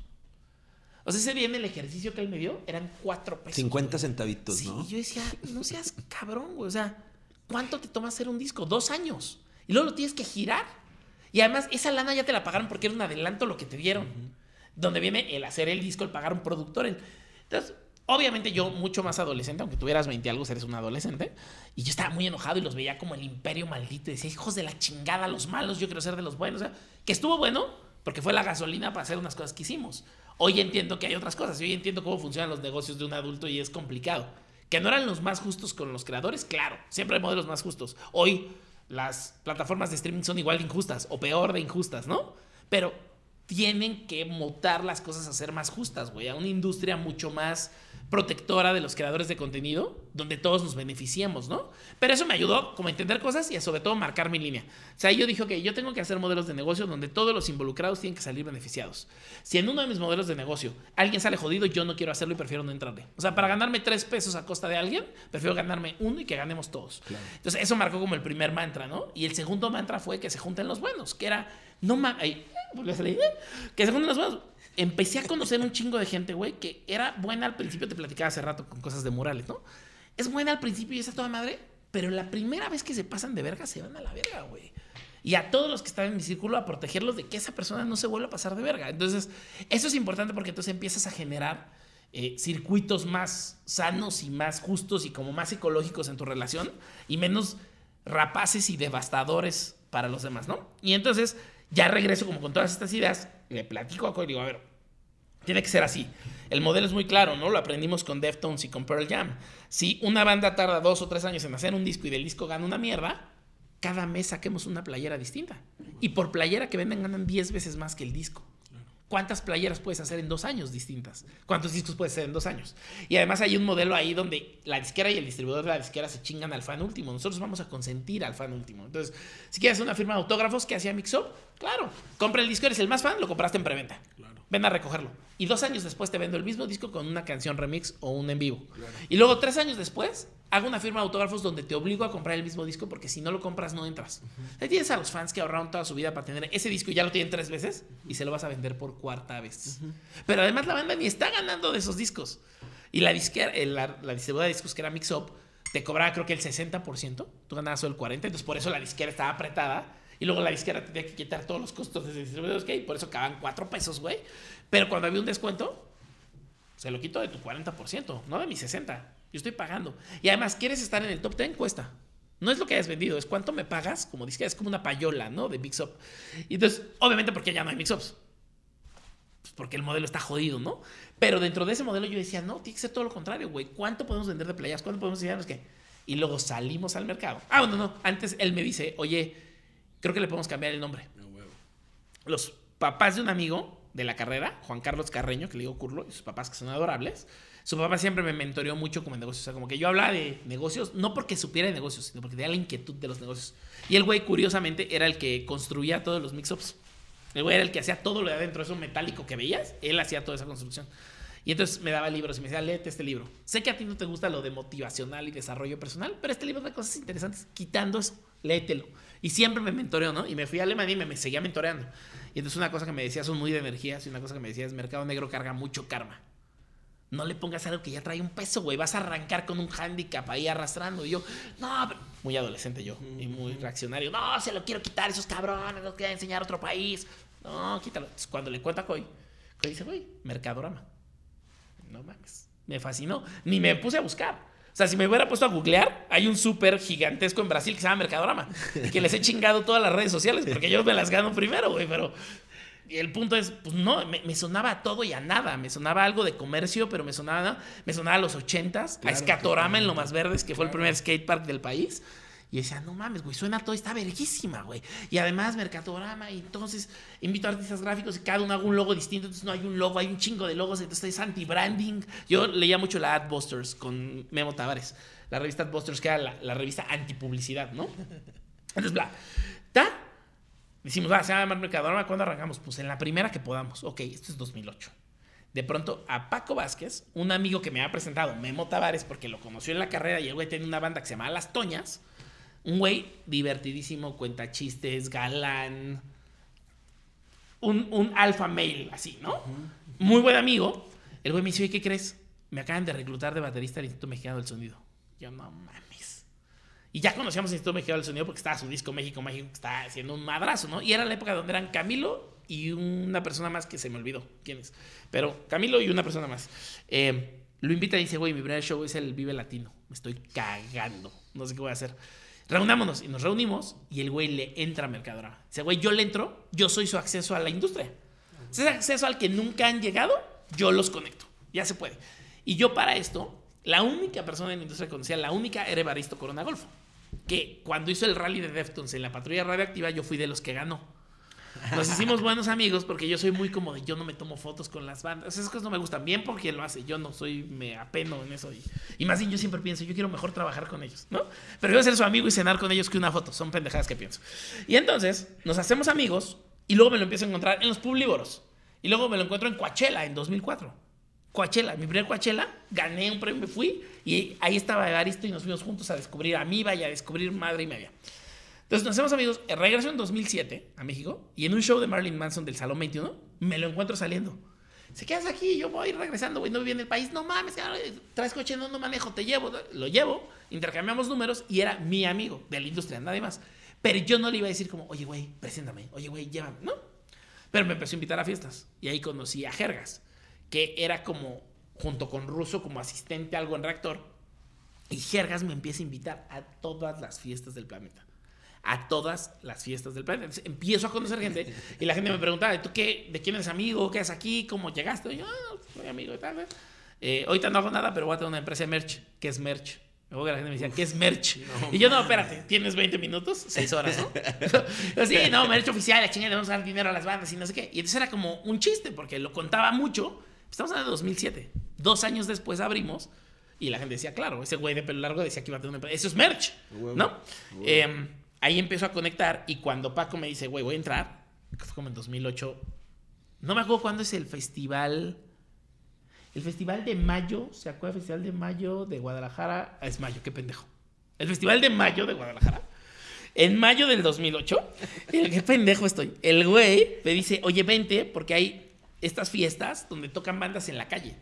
Y las bandas tocan en la calle y vamos a tocar con el IMSS. Y viene, no somos machos, pero somos muchos que te gusta un chingo. Y viene Kinky, y viene no sé quién. Y yo ya voy a estar ahí. Te doy una pulsadito y mi tío tiene una casa.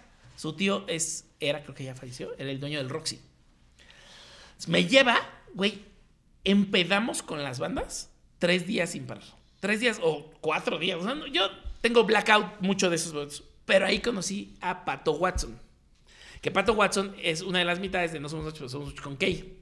Conocí a Kay, los dos tocaban en el IMSS. Y tocaban en No Somos Machos, pero Somos Muchos. Y a Gil de Kinky. Y, tal, y entonces empiezo a contarles y conozco a Camilo. Y le cuento lo que vamos a hacer. Dijo, ok. Regreso con Pato Watson. Acaba de abrir en Puebla la Beatbox. Una tienda que vendía juguetes de diseño y tal. Y el graffiti se lo había hecho Seger. Entonces me presenta a Seger. Pero luego Jay me dice, oye, pero hay un tercer, no somos machos, pero somos muchos. Se llama Aldo Lugo.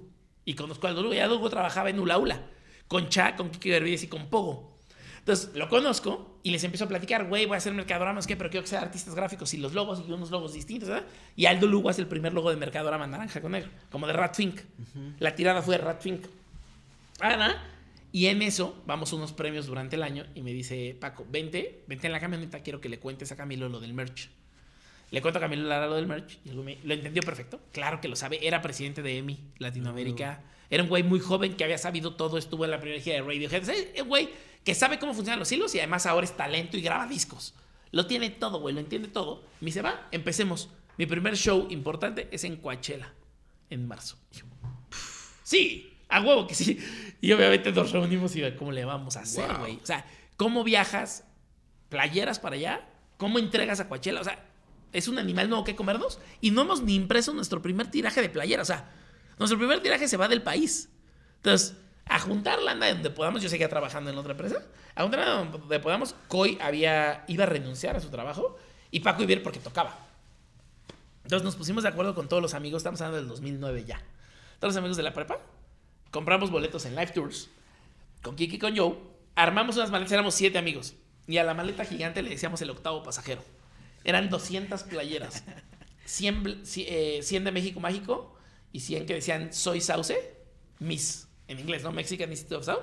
Y el diseño lo había hecho Aldo Lugo, que era Soy Sauce y era como una salsa de soya, escurriendo la palabra Soy Sauce. Las llevamos, inventamos, obviamente, inventamos que traíamos de regalo. Son de regalo, ¿quiere una oficial? Así que cruzamos. Llegamos al hotel, las sacamos, las organizamos por talla, por tamaño, por, porque había de hombre y de mujer, había tank tops y tal. Le hablamos a Kike y le dijimos, oye, güey, ¿conoces a alguien en el festival? Sí, porque él vendía los boletos oficiales, Kike Live Tours. Sí, yo conozco a tal y me dice que está a tal hora. Llegamos en la madrugada a entregar las playeras y en cuanto las reciben, ya sabes, un pinche aparato perfecto de, ah, claro, él te cuenta, el, entrada, salía, firma aquí, no sé qué. Eres extranjero, ¿verdad? Sí, firma esta forma del IRS. Y eran los impuestos gringos. Esos, ok. Y firma no sé qué. Y firma no sé qué. Al rato cuando nos hicieron los números, porque finalmente Coachella te da instrucciones te voy a exhibir aquí, porque eres banda chiquita, no te voy a exhibir acá. Tú no puedes vender en 40, él va a vender en 40 dólares, tú vas a vender en 25. Solo me puedes traer máximo 200, pero no me puedes traer de mínimo menos de 150. No sé qué, te dan toda una instrucción, se la saben, lo hacen muy bien.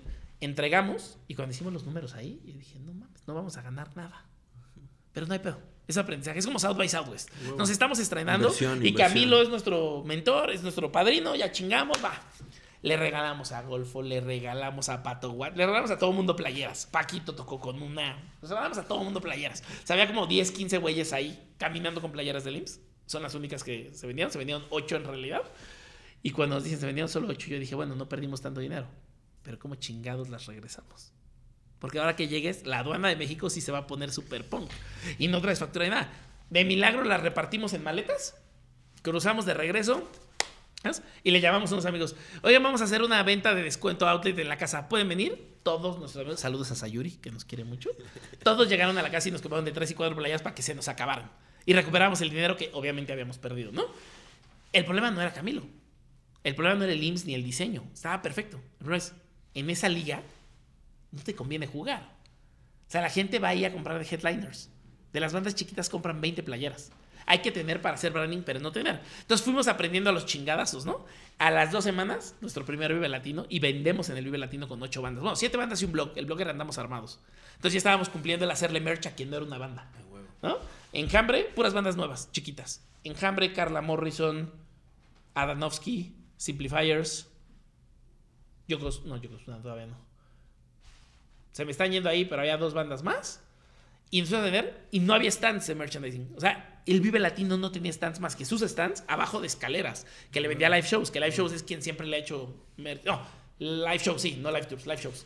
Y los que estaban al lado de nosotros era Hoopop, que era de Chato de Austin TV, junto con, junto con Hello Seahorse. Tenían esa marca que era diseñadores haciendo merch. O sea, era lo mismito que nosotros, al mismo tiempo, sin conocernos, y Austin TV. Entonces éramos los tres haciendo nuestro merch en una industria que no existía y se les ocurrió ponernos en la entrada-salida.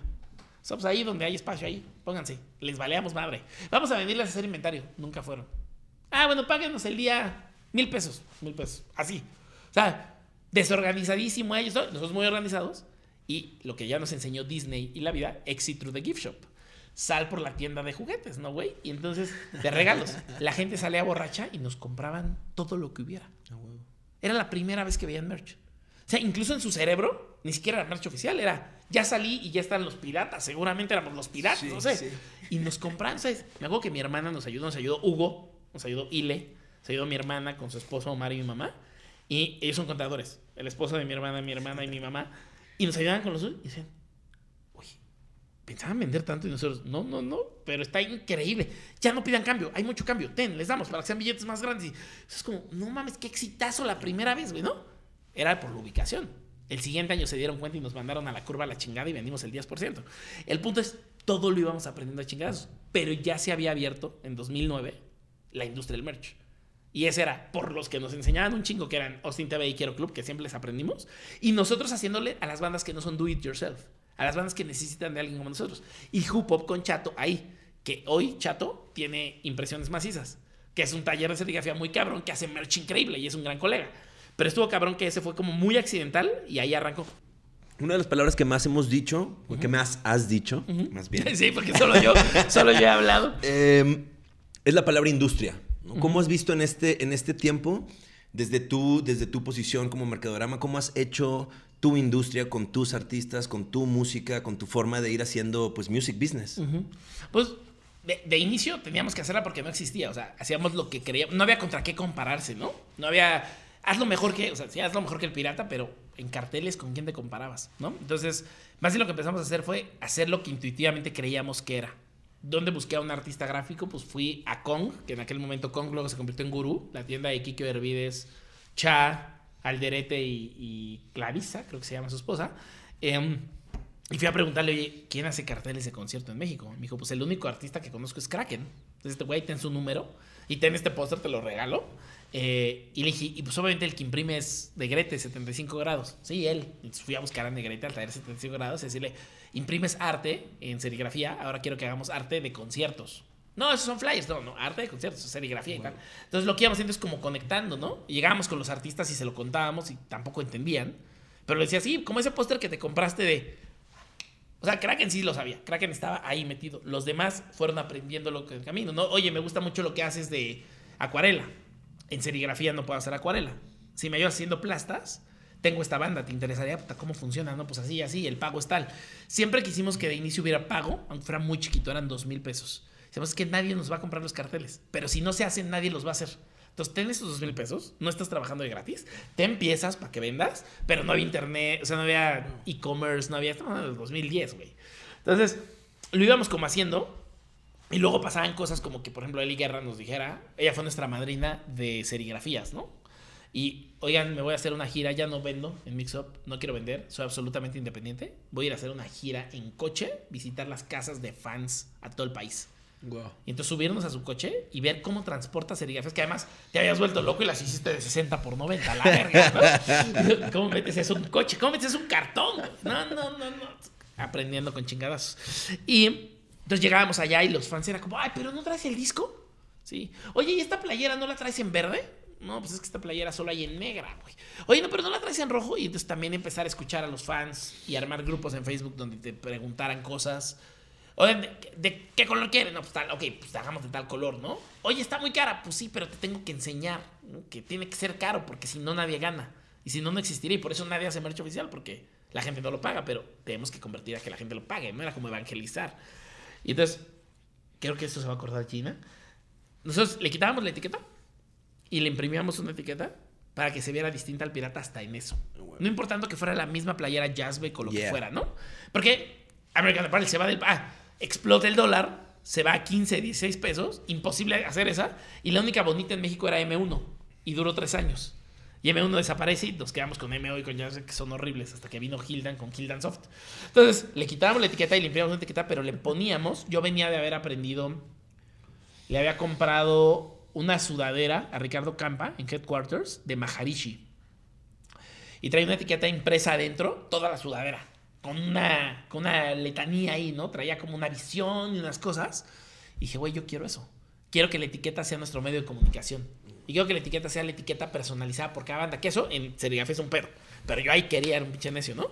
Y entonces nos ocurrió hacer un ciclo que dijera el logo de la banda, en este caso el IMSS, o Eli Guerra. Eli Guerra es un buen ejemplo. Eli Guerra crea música, un loguito de música, que tú consumes. No decíamos compras, no decíamos robas, no decíamos bajas, no decíamos le compras al pirata, decíamos consumes. Compra mercancía oficial, una playerita, para que sigan haciendo música que tú consumes. Y abajo decía, en tus manos es tu producto de mercancía oficial que acabas de comprar y ayudaste a este artista a seguir haciendo canciones. Eh, andamos armados, ¿no? Andamos armados, crea contenidos que tú consumes. Es una mercancía oficial que le ayuda a los creadores de contenido a seguir escribiendo en su blog. Gracias. Y entonces llegamos y en las mesas imprimíamos el, el ciclo así gigante. Y entonces le explicamos a la gente. Si había un güey que decía, ay, pero me parece que está caro. No está caro, es justo. Mira, y pum, güey. Y, entonces, y ese güey ya le contaba a otro güey. Y si el güey se ponía pendejo tres veces, yo me ponía más pendejo y decía, no te vendo. No, pero no te vendo, vámonos a la chingada. El tiempo es para los que sí quieren darle dinero a eso y que sí son fans. No son pendejos, ¿no?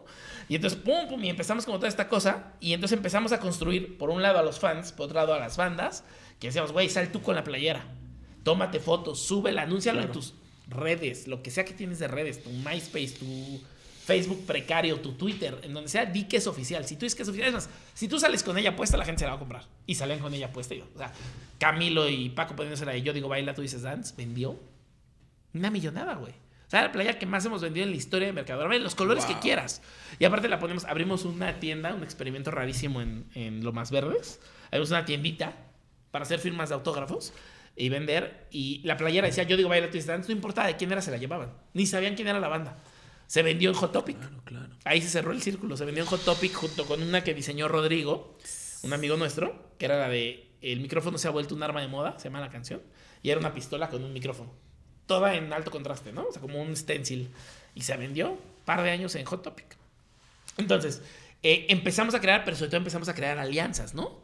Eso decirle a las bandas, oye, a ver, punto más importante de la historia. Si ya estás creciendo, o sea, Carla Morrison y Enjambre, gracias a Wax, su manager, que ahora es mi co-host en el, en el podcast, eh, empezaron a crecer con nosotros. O sea, de, de, no llenar un lugar y tocar en lugares pequeñitos a palacios de los deportes y metropolitans y auditorios nacionales, ¿no? Y nosotros estuvimos ahí del inicio a este momento. Entonces nos tocó empezar a ir de giras. Y entonces empezar a decirles, oye, ves que si tú no le pones en el contrato al promotor de aguas calientes que nos ponga un espacio para vender en la entrada, salida, le vamos a valer verga. O va a llegar el güey y nos va a decir 20 mil de piso. No, no te puedo pagar 20 mil porque voy a vender 5 mil de merch. No hay forma de que te pague 20 mil. Entonces, ni ganas poquito tú, ni gano poquito yo, y nadie gana, güey. Entonces, cualquier güey que quiera venir a vender no va a vender. Entonces, explicarles como, empezar a hacerte entender con todo el mundo de, güey, puede ser un negocio para todos si lo hacemos un negocio para todos, ¿no? O sea, Hoy a la fecha, 13 años de, de Mercadorama y con un filito ahí de suerte que casi lo logramos, el pinche Auditorio Nacional sigue cobrándote el 38.5% masiva. No hay nadie que pueda vender ahí ni que gane. Porque uno, te obliga a que lo vende él y lo vende mal, abajo de una escalera escondido. Dos, está atascado de piratería afuera. Tres, el 36.5% masiva hace que vendas una playa en 500 pesos. ¿Quién va a comprar algo en 500 si afuera cuesta 100? O bueno, ya 150 porque ya venden más caro. Y por último, como no lo exhibe y él lo vende y todo, si produjiste, se vuelve una pérdida. Entonces, él no ha cambiado, ¿no? Hay otros lugares que han cambiado. El Pepsi Center se adaptó, nos agarró, empezamos a vender, nos volvimos sus proveedores oficiales del servicio y hoy todo el mundo vende una millonada en Pepsi Center. Pues vende 7 mil personas, lo tienes lleno, salen calientes y quieren comprar, estás ahí con un precio accesible. El auditorio no. Entonces, todo esto para responder a, hemos ido creando la industria con el andar. O sea, eh, lo platicaba hace ratito Gina, ¿no? Yo cuando doy una conferencia o algo, siempre al final levantan la mano muchos chavitos, las conferencias son principalmente de universidades, y lo primero que me dicen es, uno, quiero trabajar contigo como empresa, quiero ser asistente de algo. Dos, cómo ser un artista reclutado por ti para trabajar, ¿no? Y lo que yo les digo a todos es, uno, no me da el dinero para contratar a todos los que quisiera contratar, y no me dan los conciertos para tener a todos los artistas que yo quisiera tener. O sea, si yo reclutara a 200 artistas, les tocaría un póster cada tres años. ¿Para qué tener 200? Mejor tengo a 10 o 15 o 20 o 30 y les aviento todo lo que puedo y los construyo. Segundo, no trabajes conmigo. Ármate un mercadorama.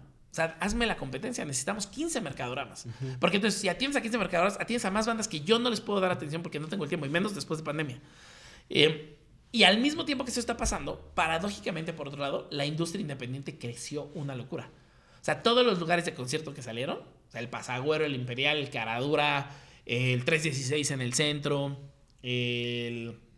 Bueno, 500 mil, ¿no? En toda la República salían barecitos, que eso es chingón, pero también los independientes crecieron hicieron poderosos, increíbles, ¿no? Diego con Tape, un montonal de cosas después del MX Beat y luego con los Sicarios o Ceremonia y luego se juntaron e hicieron ya Eco como empresa y luego tienes a los de Baidora que son un montón, ¿no? Los Distrito Global con los Archipiélago, con los Tal, con los H, con los todos. H creció y pasó a ser una agencia gigantesca, ¿no? De Héctor Toledo de hacer un show de Blondie en el box frente al Salón 21 a hacer unas locuras gigantescas, a tener el Blackberry, a tener el Forex en Versalles que el mono, o sea, toda esa creció esa industria y crecieron a la par de nosotros. Entonces, cuando venía a ceremonia y platicábamos con María o con Diego, que Diego es manager de Camilo, oye, hagamos esto y vendamos el merch así y diseñémoslo así, era bien fácil entendernos.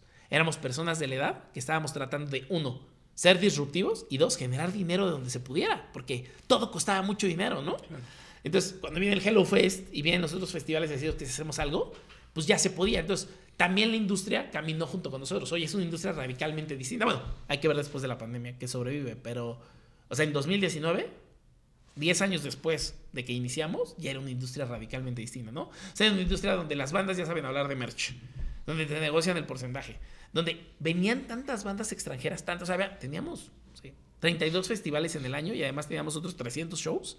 Y las bandas ya llamaban y decían, oye, vengo contigo porque ya trabajé con tu competencia y no me gustó. O ¿sabes qué? No estamos tan felices como estamos trabajando contigo. ¿Conoces a alguien más? Y yo les recomendaba, claro, ahí está Merchmanía, ¿no? O ahí está Primario, o ahí está tal, llámales. Y, o live shows, que seguro vienes de ellos, pero te los regreso. Entonces, ya había un circuito de cosas pasando que cuando nosotros empezamos ni soñando existía. O sea, ya hay contra quién compararte, ya hay, ya hay quien te eleve la barra en calidad, ¿no? O sea, bueno, el año pasado, en diciembre, ya fue la pelea de los ugly sweaters ya todos teníamos un ugly sweater, ¿no? Pero ahora, ¿quién tiene el ugly sweater más cabrón? Hace dos años ni pensarse que alguien a tener un ugly sweater, güey. Y luego salió Andrómeda, que es de Lalo Rojas, es un chingonazo, y el güey dijo, ah, sí, Lolita Ayala. Güey, sacó playeras de Lolita Ayala y la convenció de burlarse de su gargajo, cabrón. La regresó al espejo público, al, al perdón, al reflector público. Dos, le permitió hacerse burla de sí misma para decir, güey, seamos un meme y vendamos bonito y donemos el dinero porque tiene una causa, cabrón. Tres, la hizo con diseño vintage que te cagas, que te cagas así, increíble. Y cuatro, lo más cabrón de esta historia se le está presentando a nuevas generaciones. Hay chavitos nuevos que dan playera y ahorita ya la, ni saben quién es, ni saben por qué la rosa, ni saben qué fue el gargajo, pero le están comprando, están generando dinero y el güey abrió un nuevo mercado de merch y le está haciendo merch a todo, el trap, el reggaetón, eh, el lo-fi, todo este pedo se llaman Andrómeda es un cabronazo. Le escribí en fin de año y le dije, lo mejor que se hizo este año en merch, pues, güey, o sea, internacionalmente, fue Lolita Yala, güey. O sea, hoy anunció él, la revista él, que la tiene en portada. Así súper fancy, toda guapa. Güey, esa portada, perdón que lo diga, Raúl me va a matar si, si ve esta entrevista, pero yo no creo que él la hubiera querido tener de portada si no hubiera sido por esa playera. O lo hubieran tenido de una portada, de una portada rara, por alguna razón. Pero ahorita la, la tienen como un fenómeno pop. Y dice ahí, y todos queremos su t-shirt.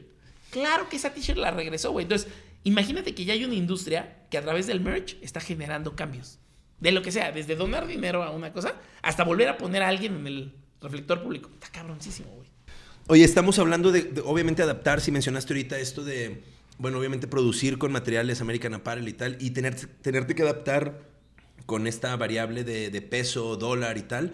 ¿Qué tanto trabajan ahorita con producto mexicano, manos mexicanas? ¿Dónde está todo eso? Prácticamente todo, porque aparte es parte del mensaje. O sea, salvo por algunas cosas como le trabajamos a Coachella y le hacemos ciertas prendas a Coachella, eh, algunas veces se compran algunos materiales importados porque es la tela que te piden, ¿no? Em, igual estamos trabajando algunas marcas mexicanas de moda que somos su maquilador como tal, o sea, ellos lo diseñan de ciento y nosotros maquilamos. Y lo mismo, muchas de las veces las telas tienen que ser importadas, pero muy rara vez, muy rara vez algo es importado. O sea, incluso hay mejores tintas de serigrafía para los carteles, se llaman Speedball y nos han buscado mucho para hacer cosas, pero pues son en dólares y son carísimas y por tema de economía seguimos comprando tintas mexicanas, ¿no? Que no son tan saludables tampoco. Quisiéramos, pero... Ok. O sea, vas trabajando obviamente y, con, los materiales mexicanos y lo que siempre te, vaya, te he escuchado hablar y tal, que es esta gráfica mexicana, ¿no? Que al final es el, el estandarte de todo el proyecto. Correcto. Que ahorita tenemos algunos artistas que no son mexicanos también pero porque la vida nos lo dio, ¿no? O sea, empezamos a invitar a los Jackknife a traerlos, entonces ya son familia Mercadorama, trajimos a Tara McPherson junto con Cha, eh, ya son familia mexicana, que ellos ya lo habían traído, ¿no? O sea, Kike, Cha y Alderete ya la habían traído antes. Em, también tenemos a Alderete, que Alderete ha trabajado mucho con nosotros, que es, pues, mexicano para nosotros, pero obviamente él es argentino.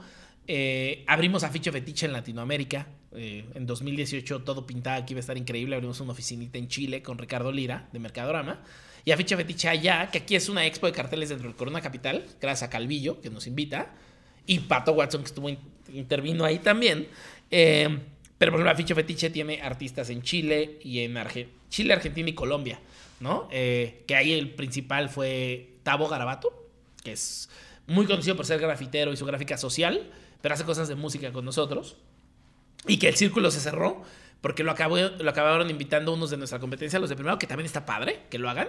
Eh, lo invitaron a hacer el cartel de 30 aniversario del Foro Sol de Café Tacuba. Sueño cumplido para una persona de Colombia, ¿no? O sea, sigue sin creérsela. Entonces, sí, el colectivo es principalmente mexicano y lo que hacemos es llevar gráfica de México al mundo y traer gráfica del mundo a México, pero también hay algunos extranjeros. ¿Cuántos artistas hay ahorita en el 45. Colectivo? 45. Y lo sé porque en la Expo del Modo, que nos hizo la Expo del Modo 10 años, tuvimos que listarlos en una pared. Bueno, no, ya hay. No, después de Run the Jewels, 52. Que justo era lo que te iba a decir. Yo vi justo la, exposición en el modo, que era lo de 10, 25 carteles de conciertos, ¿no? Lo correcto. de Ames Bros, 25 años y Mercadorama, 10 años. Es correcto. Y bueno, donde nos conocimos, Rondy Jules, que es esta exhibición impresionante en el que justo se ve toda esta colección y toda esta curaduría de, gráfica, ¿no? Platícame de esta conexión con los Ames Bros. Para los que no nos escuchan también, claro, claro. qué onda. Eh, Ames Bros son, o sea, como su nombre lo dice, como dos hermanos, no son hermanos, ¿no? Son Kobe y Barry, que son dos cuates que vivían así en el campo americano y de pronto un hermano de ellos, o sea, ellos son amigos de la prepa, y el hermano de uno de ellos se vuelve bajista en Seattle de una banda. Esa banda es Pearl Jam. Una de tus bandas favoritas, hay que aclarar, ¿no? Deftones y Pearl Jam están en e Interpol, sí, Interpol, esas tres. y, y, fíjate que con Pearl Jam me pasa que no soy tan fan como de toda su música, soy fan de ellos como banda, o sea, de lo que han hecho y todo. Veanse el documental de 20 aniversarios, cabroncísimo. Eh, pero bueno, entonces, eh, Jeff Ament se va a Seattle y le dice a Barry, su hermano, vente. Y ahí aplica el de tú que eres diseñador, diseñate unas playeras. Y los güeyes les diseñan unas playeras y les dicen, oye, ¿por qué no hacemos como se hacía antes? Unos carteles de conciertos. Imagínate estos güeyes convenciendo al hermano mayor de uno de ellos. Pues sí, a ver, tú inviértelo, tú hazlo, sí, pero no va a traer tu logo y vas a así, impresionado, numerado, va a ser 25. Ah, va, si nos va chido, va. 20 años después o 30 años después, cada show de Pearl Jam tiene uno. Esto fue en el 94. Entonces, nosotros inspirados por ellos, por ser los papás de este pedo, junto con Cosick, con Tara McPherson, con Jeff Pebeto y con todos estos güeyes. Eh, es el que hizo la de Soundgarden, con Nirvana de la mujer con los brazos arriba, que hoy es el santo grial de los carteles. Hoy cuesta 10 mil, 20 mil dólares uno de esos. Eh, ellos empezaron esta cultura, pero sobre todo la cultura de que cada show debe haber. O sea, no es en un show especial, un artista gráfico, un musical, algo. No, es toda tu gira debería haber uno distinto. Que es algo que ya venía de culturas del jam con bandas como Fish y como Grateful Dead y así, pero mucho más en vamos a tocar cosas distintas, por eso es Jam. Entonces grábate este bootleg y pásale el bootleg a otro, entonces el póster que se imprimió para la calle en offset, coleccionalo porque este, este show es distinto al show de mañana. show. De ahí viene este pedo, ¿no? Viene de estas culturas, pero quienes lo formalizan como lo conocemos hoy es Ames Brothers. Entonces nosotros no veíamos una celebración de décimo aniversario sin aplaudirle a nuestras máximas inspiraciones, ¿no? Y cuando los buscamos en Seattle y me los presentan, coincide que nuestro 10 es su 25 y ellos ni cuenta se habían dado. Entonces, el tema con los Ames Brothers es que son estos cuates que cambiaron la industria y que después además soltaron ya Pearl Jam, ¿no? Pearl Jam trabaja ya con otros estudios, pero siempre que hay una expo de carteles, siempre que hay una expo de Pearl Jam, ellos son un cachito. Nunca nadie hace una expo de ellos, güey, que son pues, estos güeyes gigantes, ¿no? Y entonces nosotros en México decimos, te queremos homenajear. Y qué mejor que sea nuestro aniversario y es el tuyo juntos. Y además 10-25 suena como a la edición 10 de 25 que se imprimieron. Hace todo el sentido. Aceptaron.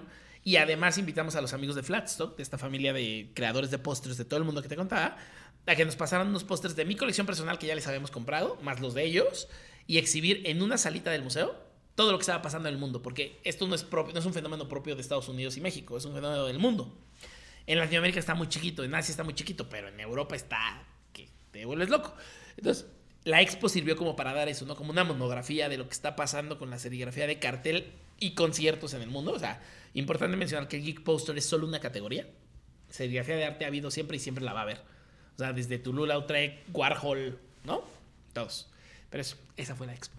Una expo de verdad impresionante, ¿eh? o sea, muy visualmente muy estimulante, que te llenaba, justo lo que decías ahorita, ¿no? Te, te, te, mostraba varios, mucho color, algo muy oscuro, algo más dark, ¿no? Se mueve hacia todos lados. Y está lleno de photo opportunities, ¿no? Además, que estuvo bien padre, porque yo nunca había hecho una expo museo. Entonces, aprender de cómo funciona el modo, que es nuestro museo favorito, cómo piensan Elena Malet, que empezó todo con ella, y luego nos movimos con Beca y con Ilana Sod, que sirvieron de curadoras, eh, y además museógrafos, o sea, hubo todo un equipo gigantesco, y está cabrón cómo decidir, ¿no? Por ejemplo, nosotros nos preguntaron, ¿quieres que sea cronológico? Y nosotros, oh, no, pues no sé.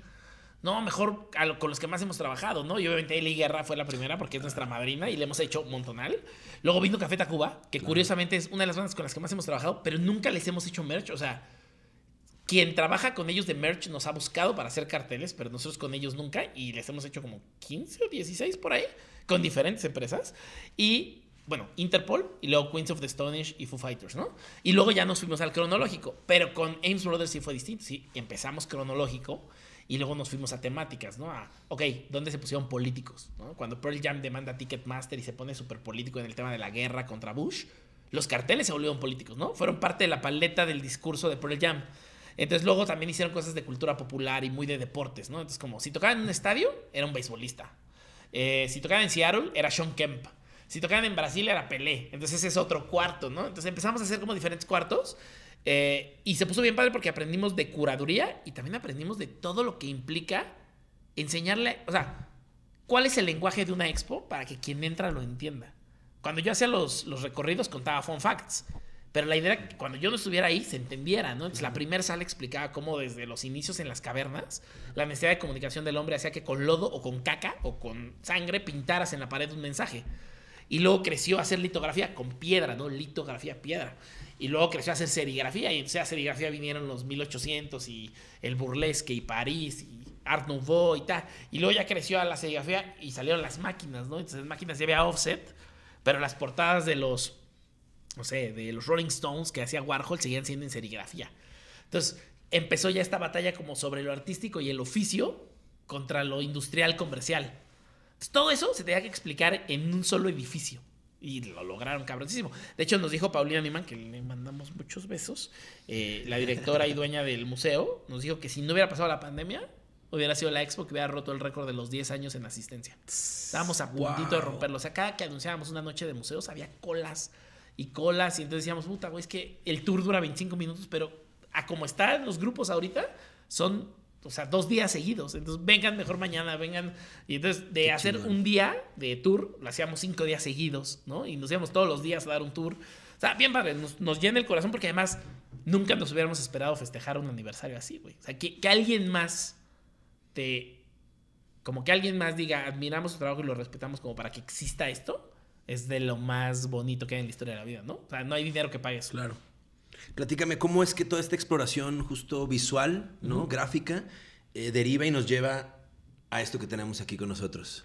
a ah, estos libros. sí, esos dos libros, uno cuenta murales que hemos hecho en México con artistas mexicanos y otro cuenta una exposición de Hamburgo muy cabrona. Trataré de resumir. Que esa, sí, eh, la, colaboración de Lienzo Capital, interesantísimo, ¿no? Más, creo que aquí también hay un pedazo de historia impresionante. Sí, eh, el lienzo creo que me voy en cortito después de estar llevando desde 2012 hasta como 2019 o 18 artistas gráficos mexicanos de otros países y que exhibieran en galerías, exhibieran en expos, pintaran murales e hiciéramos cosas en otros países, ¿eh? de todo tipo. O sea, fuimos a Francia, fuimos a Alemania, fuimos a España, fuimos a Japón, fuimos a muchos lados.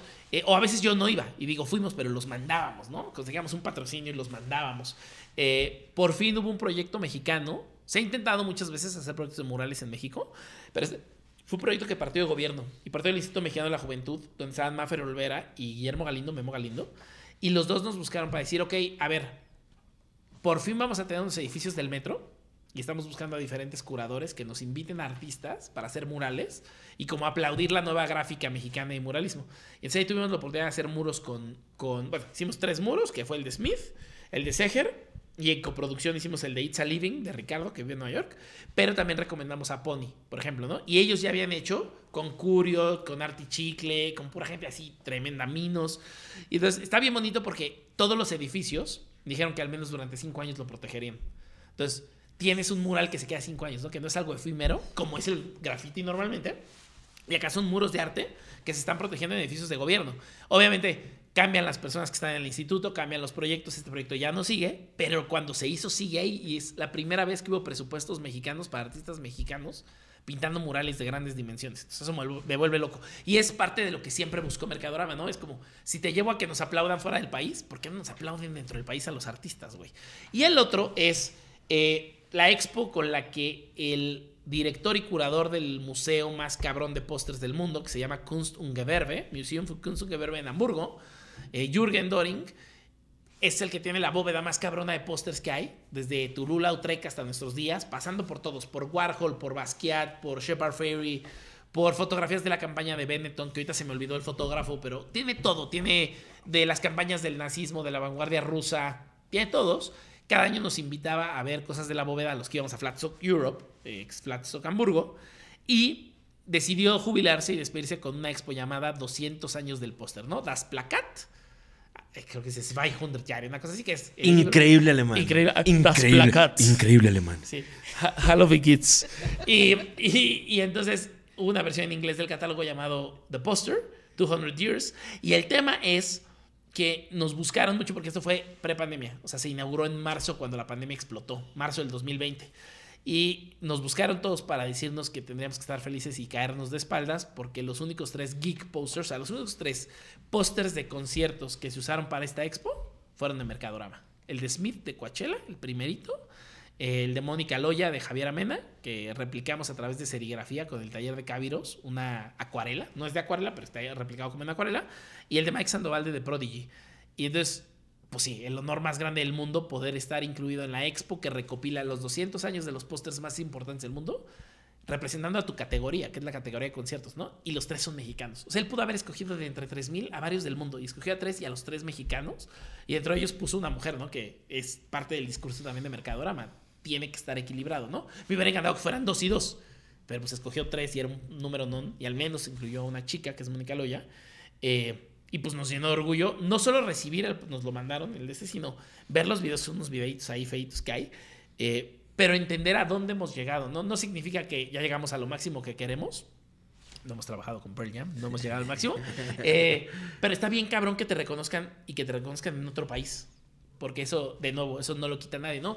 Tú haces un cartel, o sea, el círculo se cierra. Tú haces un cartel porque se vuelve un souvenir que cuenta una historia de un momento que pasó en tu vida. Entonces tienes un, cartel de conciertos en tu sala y la gente dice, no mames, está increíble. Y le cuentas, sí, fíjate que fui y estaba no sé qué, y tocaron para tantas personas y me acuerdo que tocaron tal canción.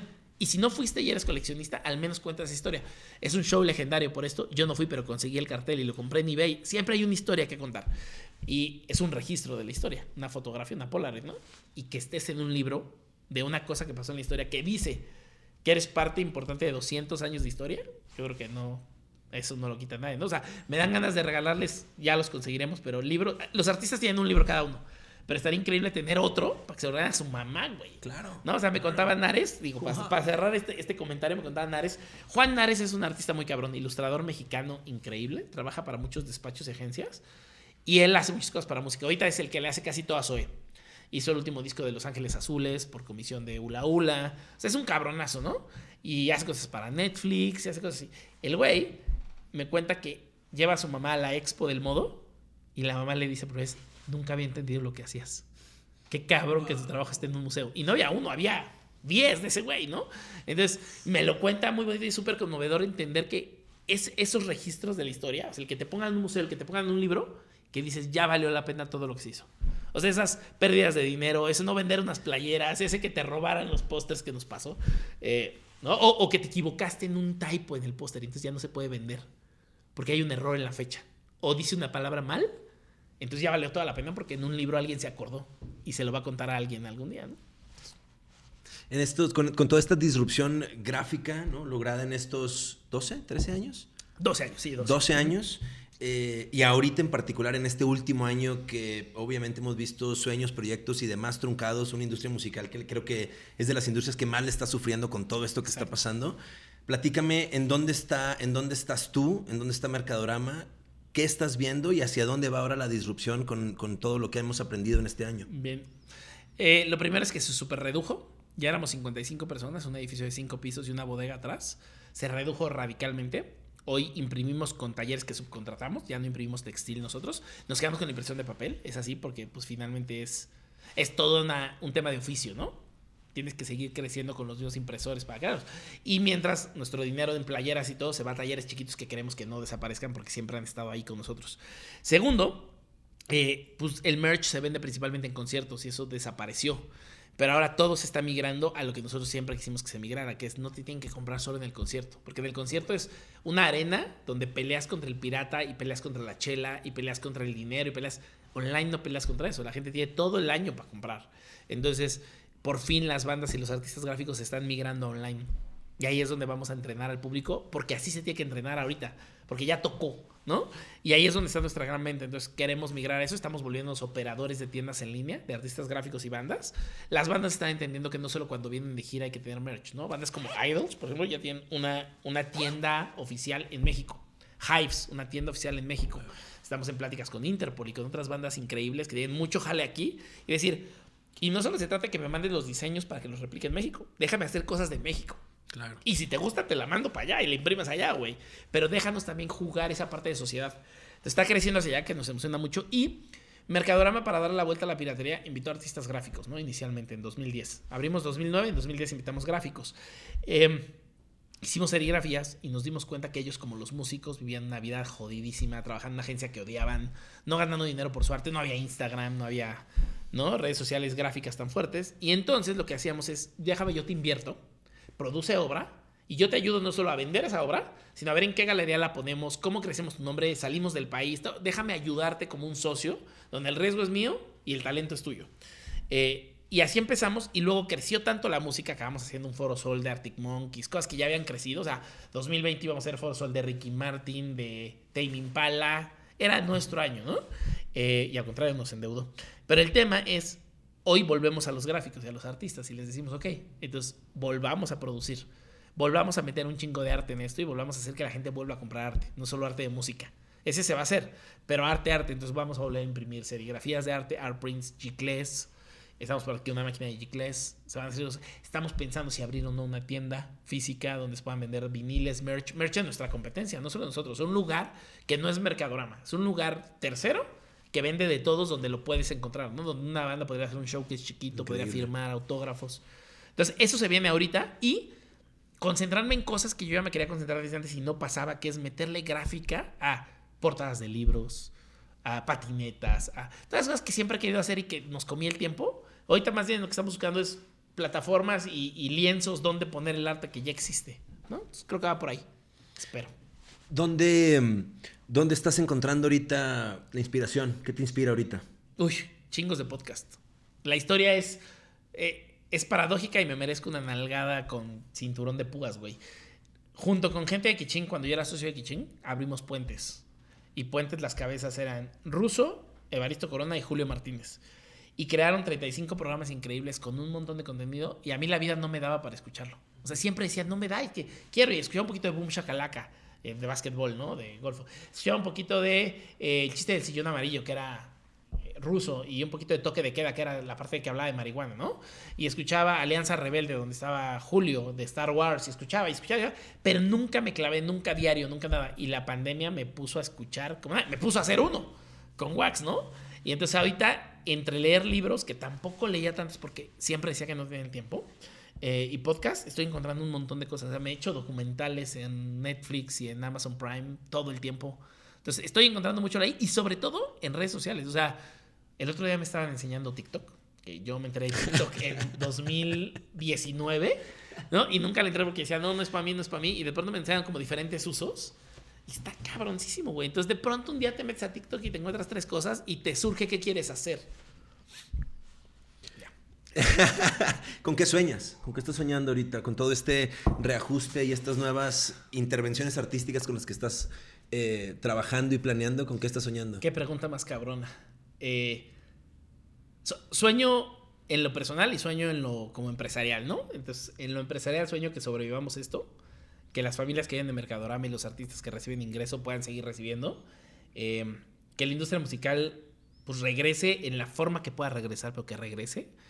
Porque tomó muchos años construir lo que se construyó y se destruyó de nada y no está fácil, sin dinero y sin público. O sea, todos sin dinero, todos con miedo y todos con restricciones. Está muy complicado regresar a donde estábamos.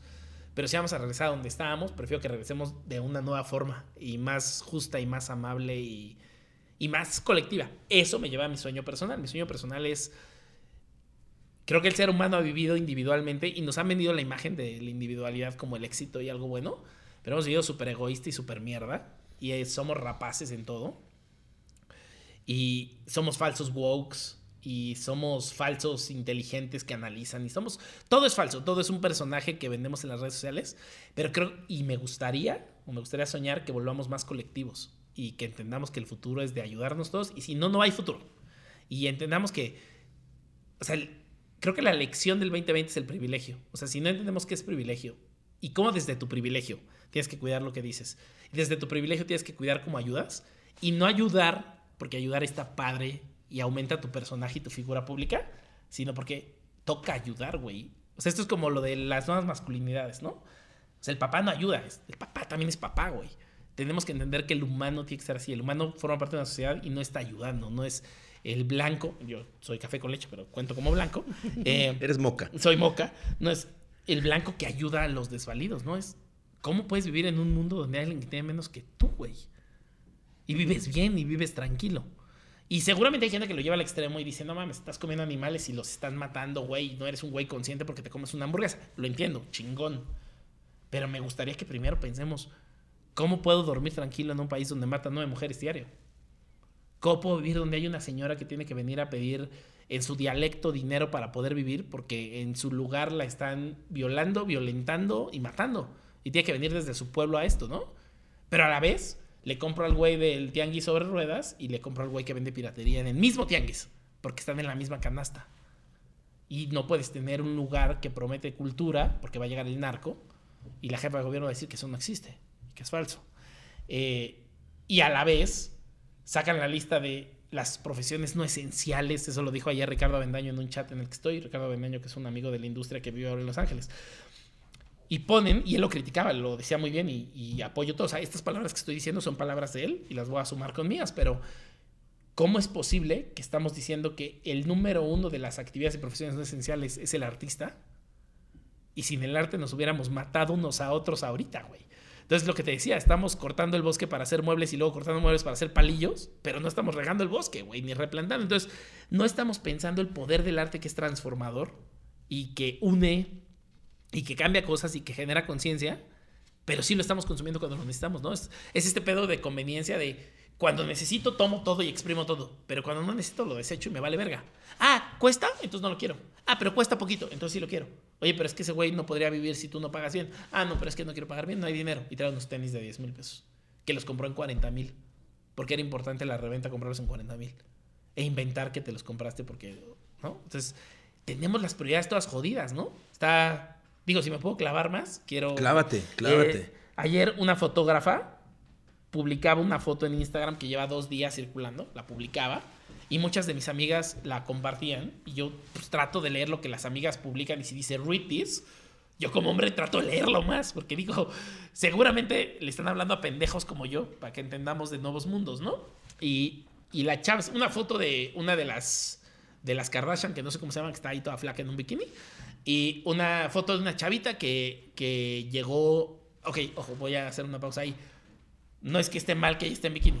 Nomás me cagan las Kardashian.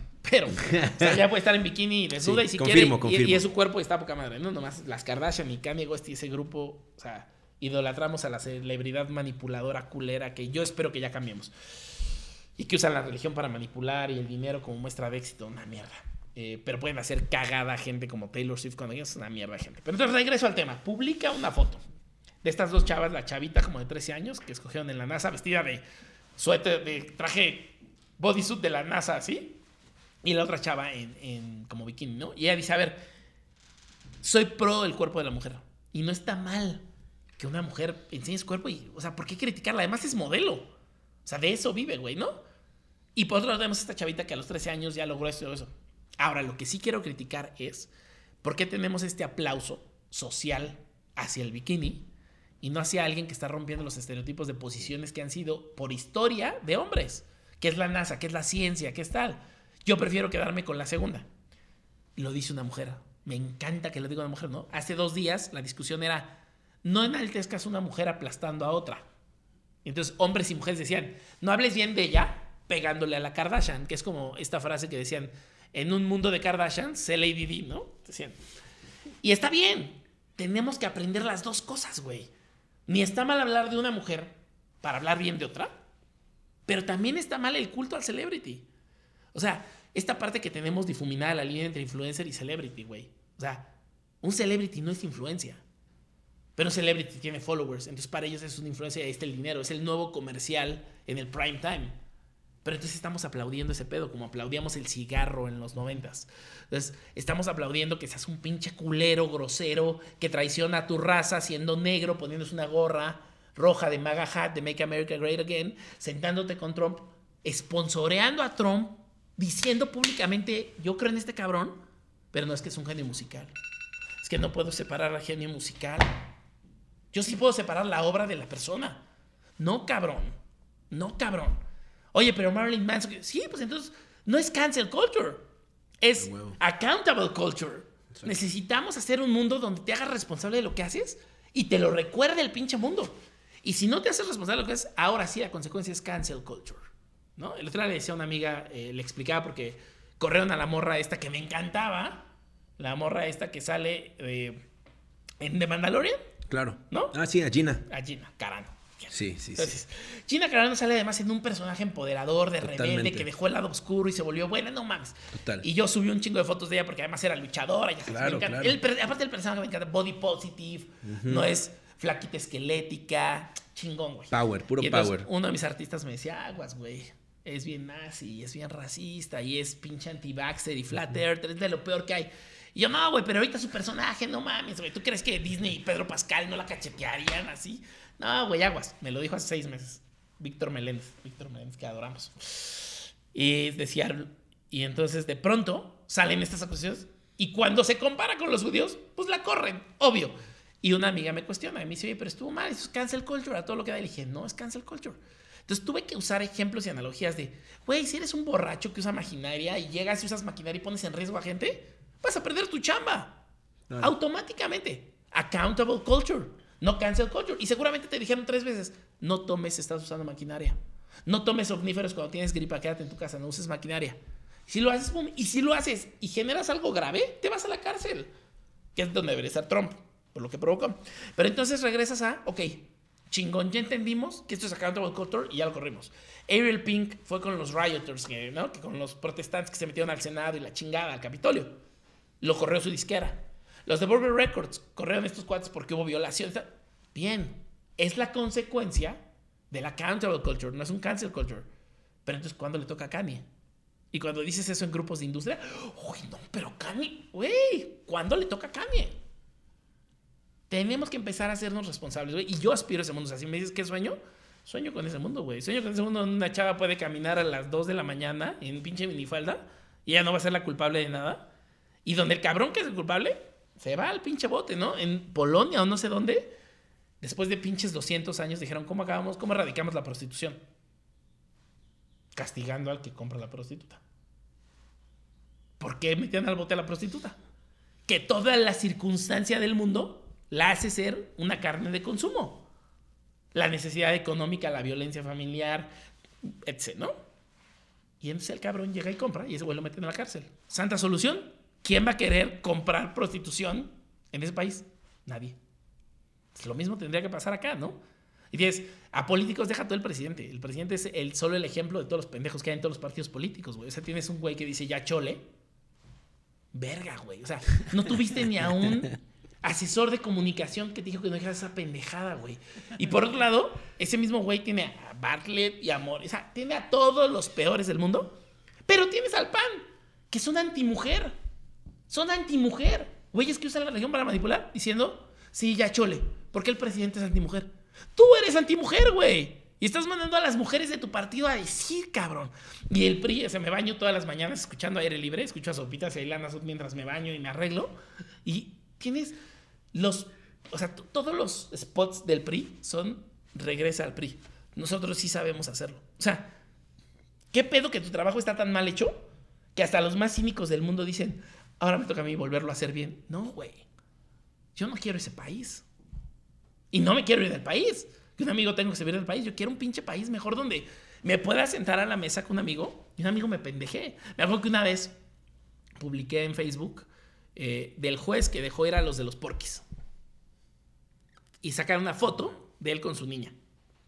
Y yo la compartí y en el fuego del dolor dije, este cabrón es este, se llama, este vive en esta ciudad. Y sí, esa es su niña. Hasta que no le pase algo no lo va a entender y no sé qué. Y puta, güey. Amigos artistas como Rodrigo Alcocer, eh, conocidos que tengo como Rulo de, medios de comunicación, de inmediato me escriben y dijeron, no, hay aguas ahí. No, no, no, no, no, güey, esa es una pendejada lo que acabas de poner. Ni la niña tiene la culpa y aguas, güey. O sea, estás perpetrando de lo que te estás quejando. Y en cuanto me lo pusieron, entre el raso dije, qué pedazo de imbécil soy. O sea, ¿a dónde me ha llevado la violencia? Que yo también estoy perpetrando la violencia. Ahora, yo no soy de los de pon la otra mejilla, no, ni madres. Yo soy de accountable culture y cárcel y castigo y la verga.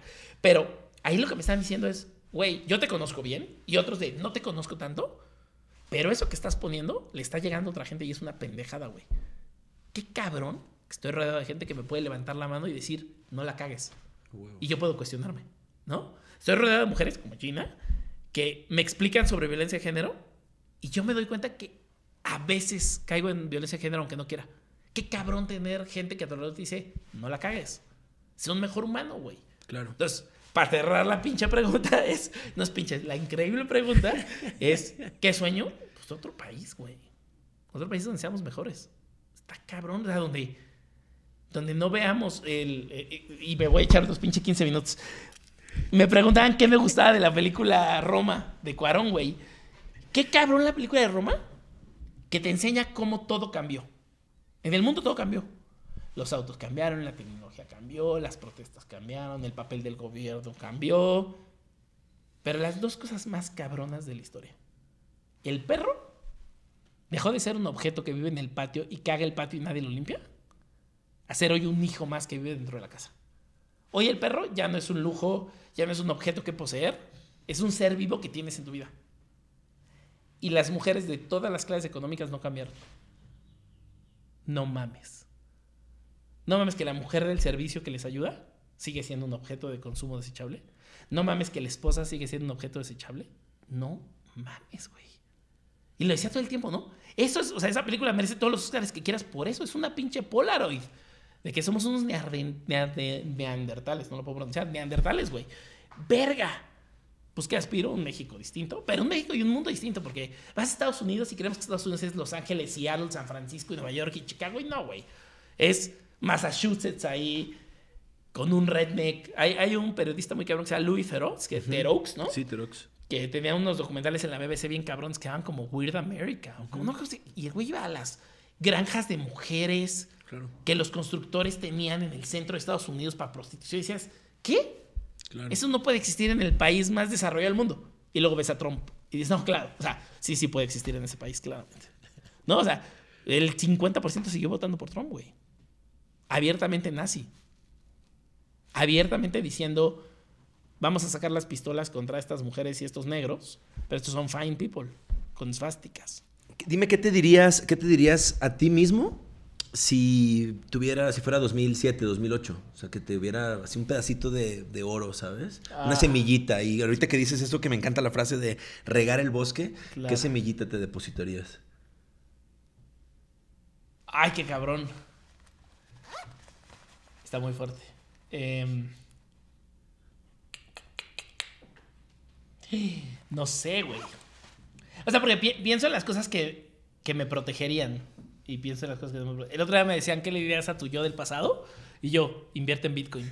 Sí, A la no, esa- verga. eso a huevo, güey. Métele 100 mil pesos a Bitcoin. mames, sí, sí, sí. No se lo metas al caraduras, es solo su booker. Eh, protégete de las malas personas y los malos socios egoístas de mierda. No, Exacto. no sé. No, o sea, yo creo que lo que me diría es. eh, Que eso último que dijiste tiene mucho que ver con, con el instinto, en confiar en el instinto. Sí, ¿no? sí, Porque sí. hay veces que a veces fracasan deals o negocios con personas y cuando pasa eso dices, puta, ya sabía, cabrón. ya o sea, lo sentí. Sí, el lo hunch. sentí, sí. O, o te lo dijeron como seis personas y tú defendiste lo indefendible, güey. Pero. Sí, no. O sea, yo creo que lo primero es.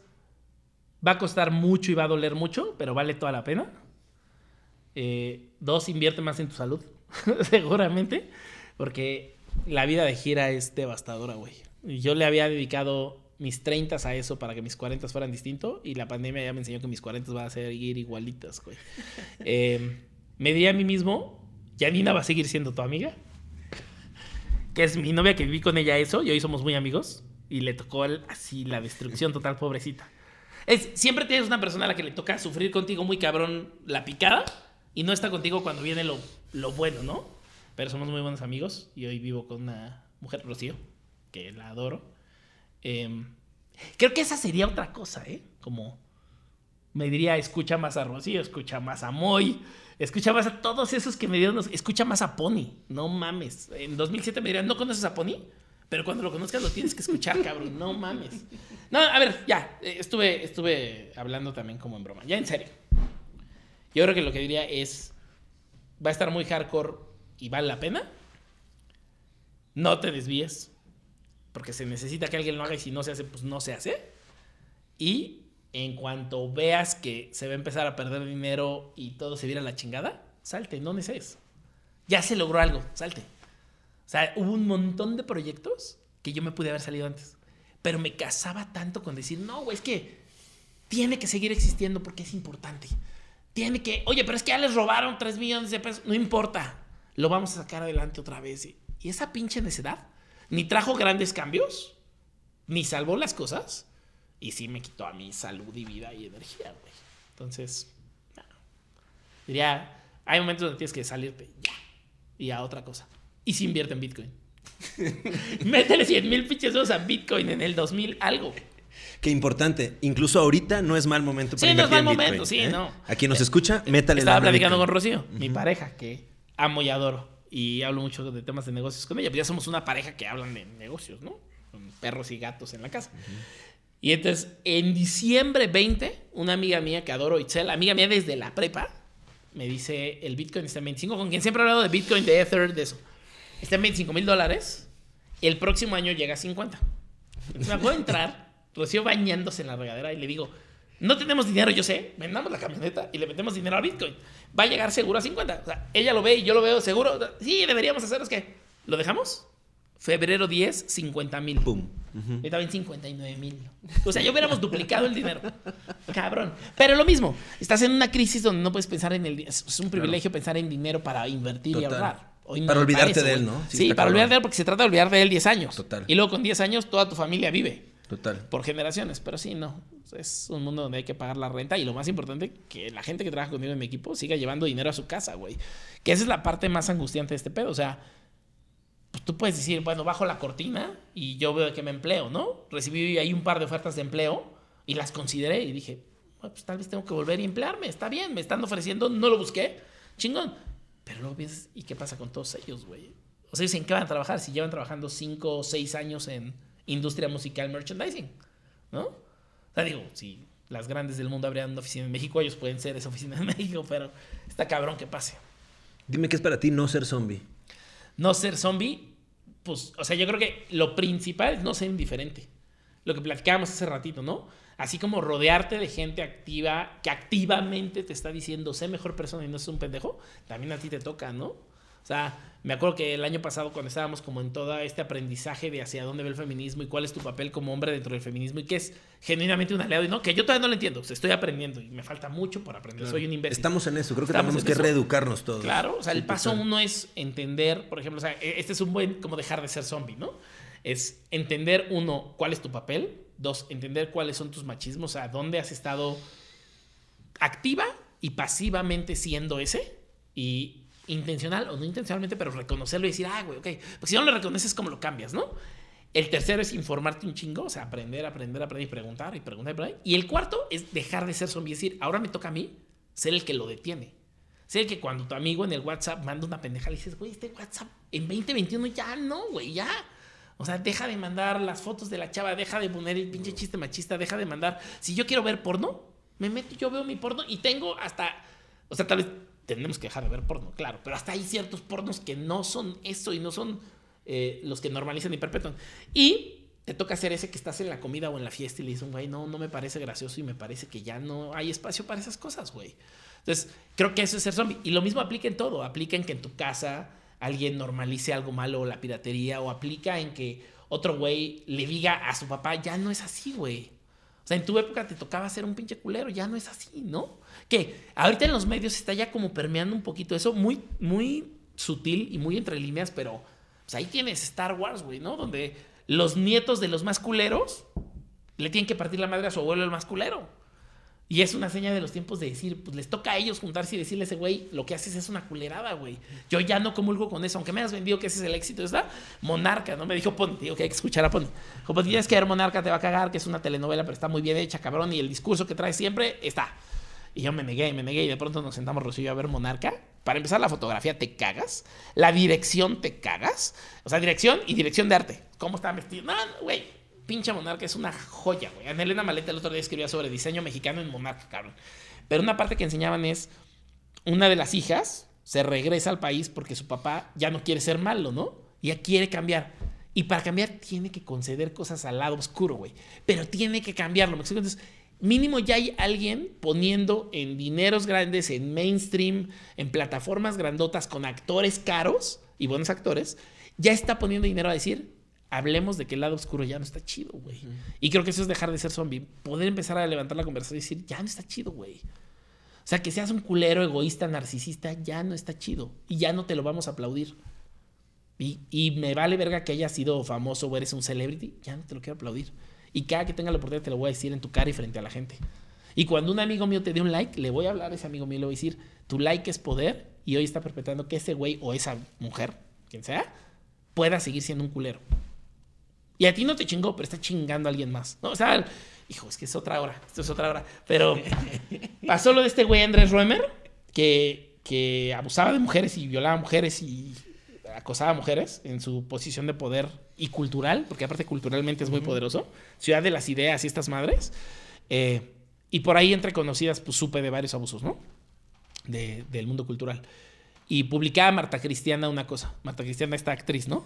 Bueno, yo la conozco como actriz, pero no sé qué más hace Marta Cristiana. Pero, y publicaba él, yo estuve con él, sentí dos, tres cosas, digo, lo estoy resumiendo y simplificando, no, no me crucifiquen, pues, pero decía, pude estar con él, entendí que por ahí había ciertos intentos, no me pasó, pero hoy levanto la voz para decir, hubo a quien sí le pasó.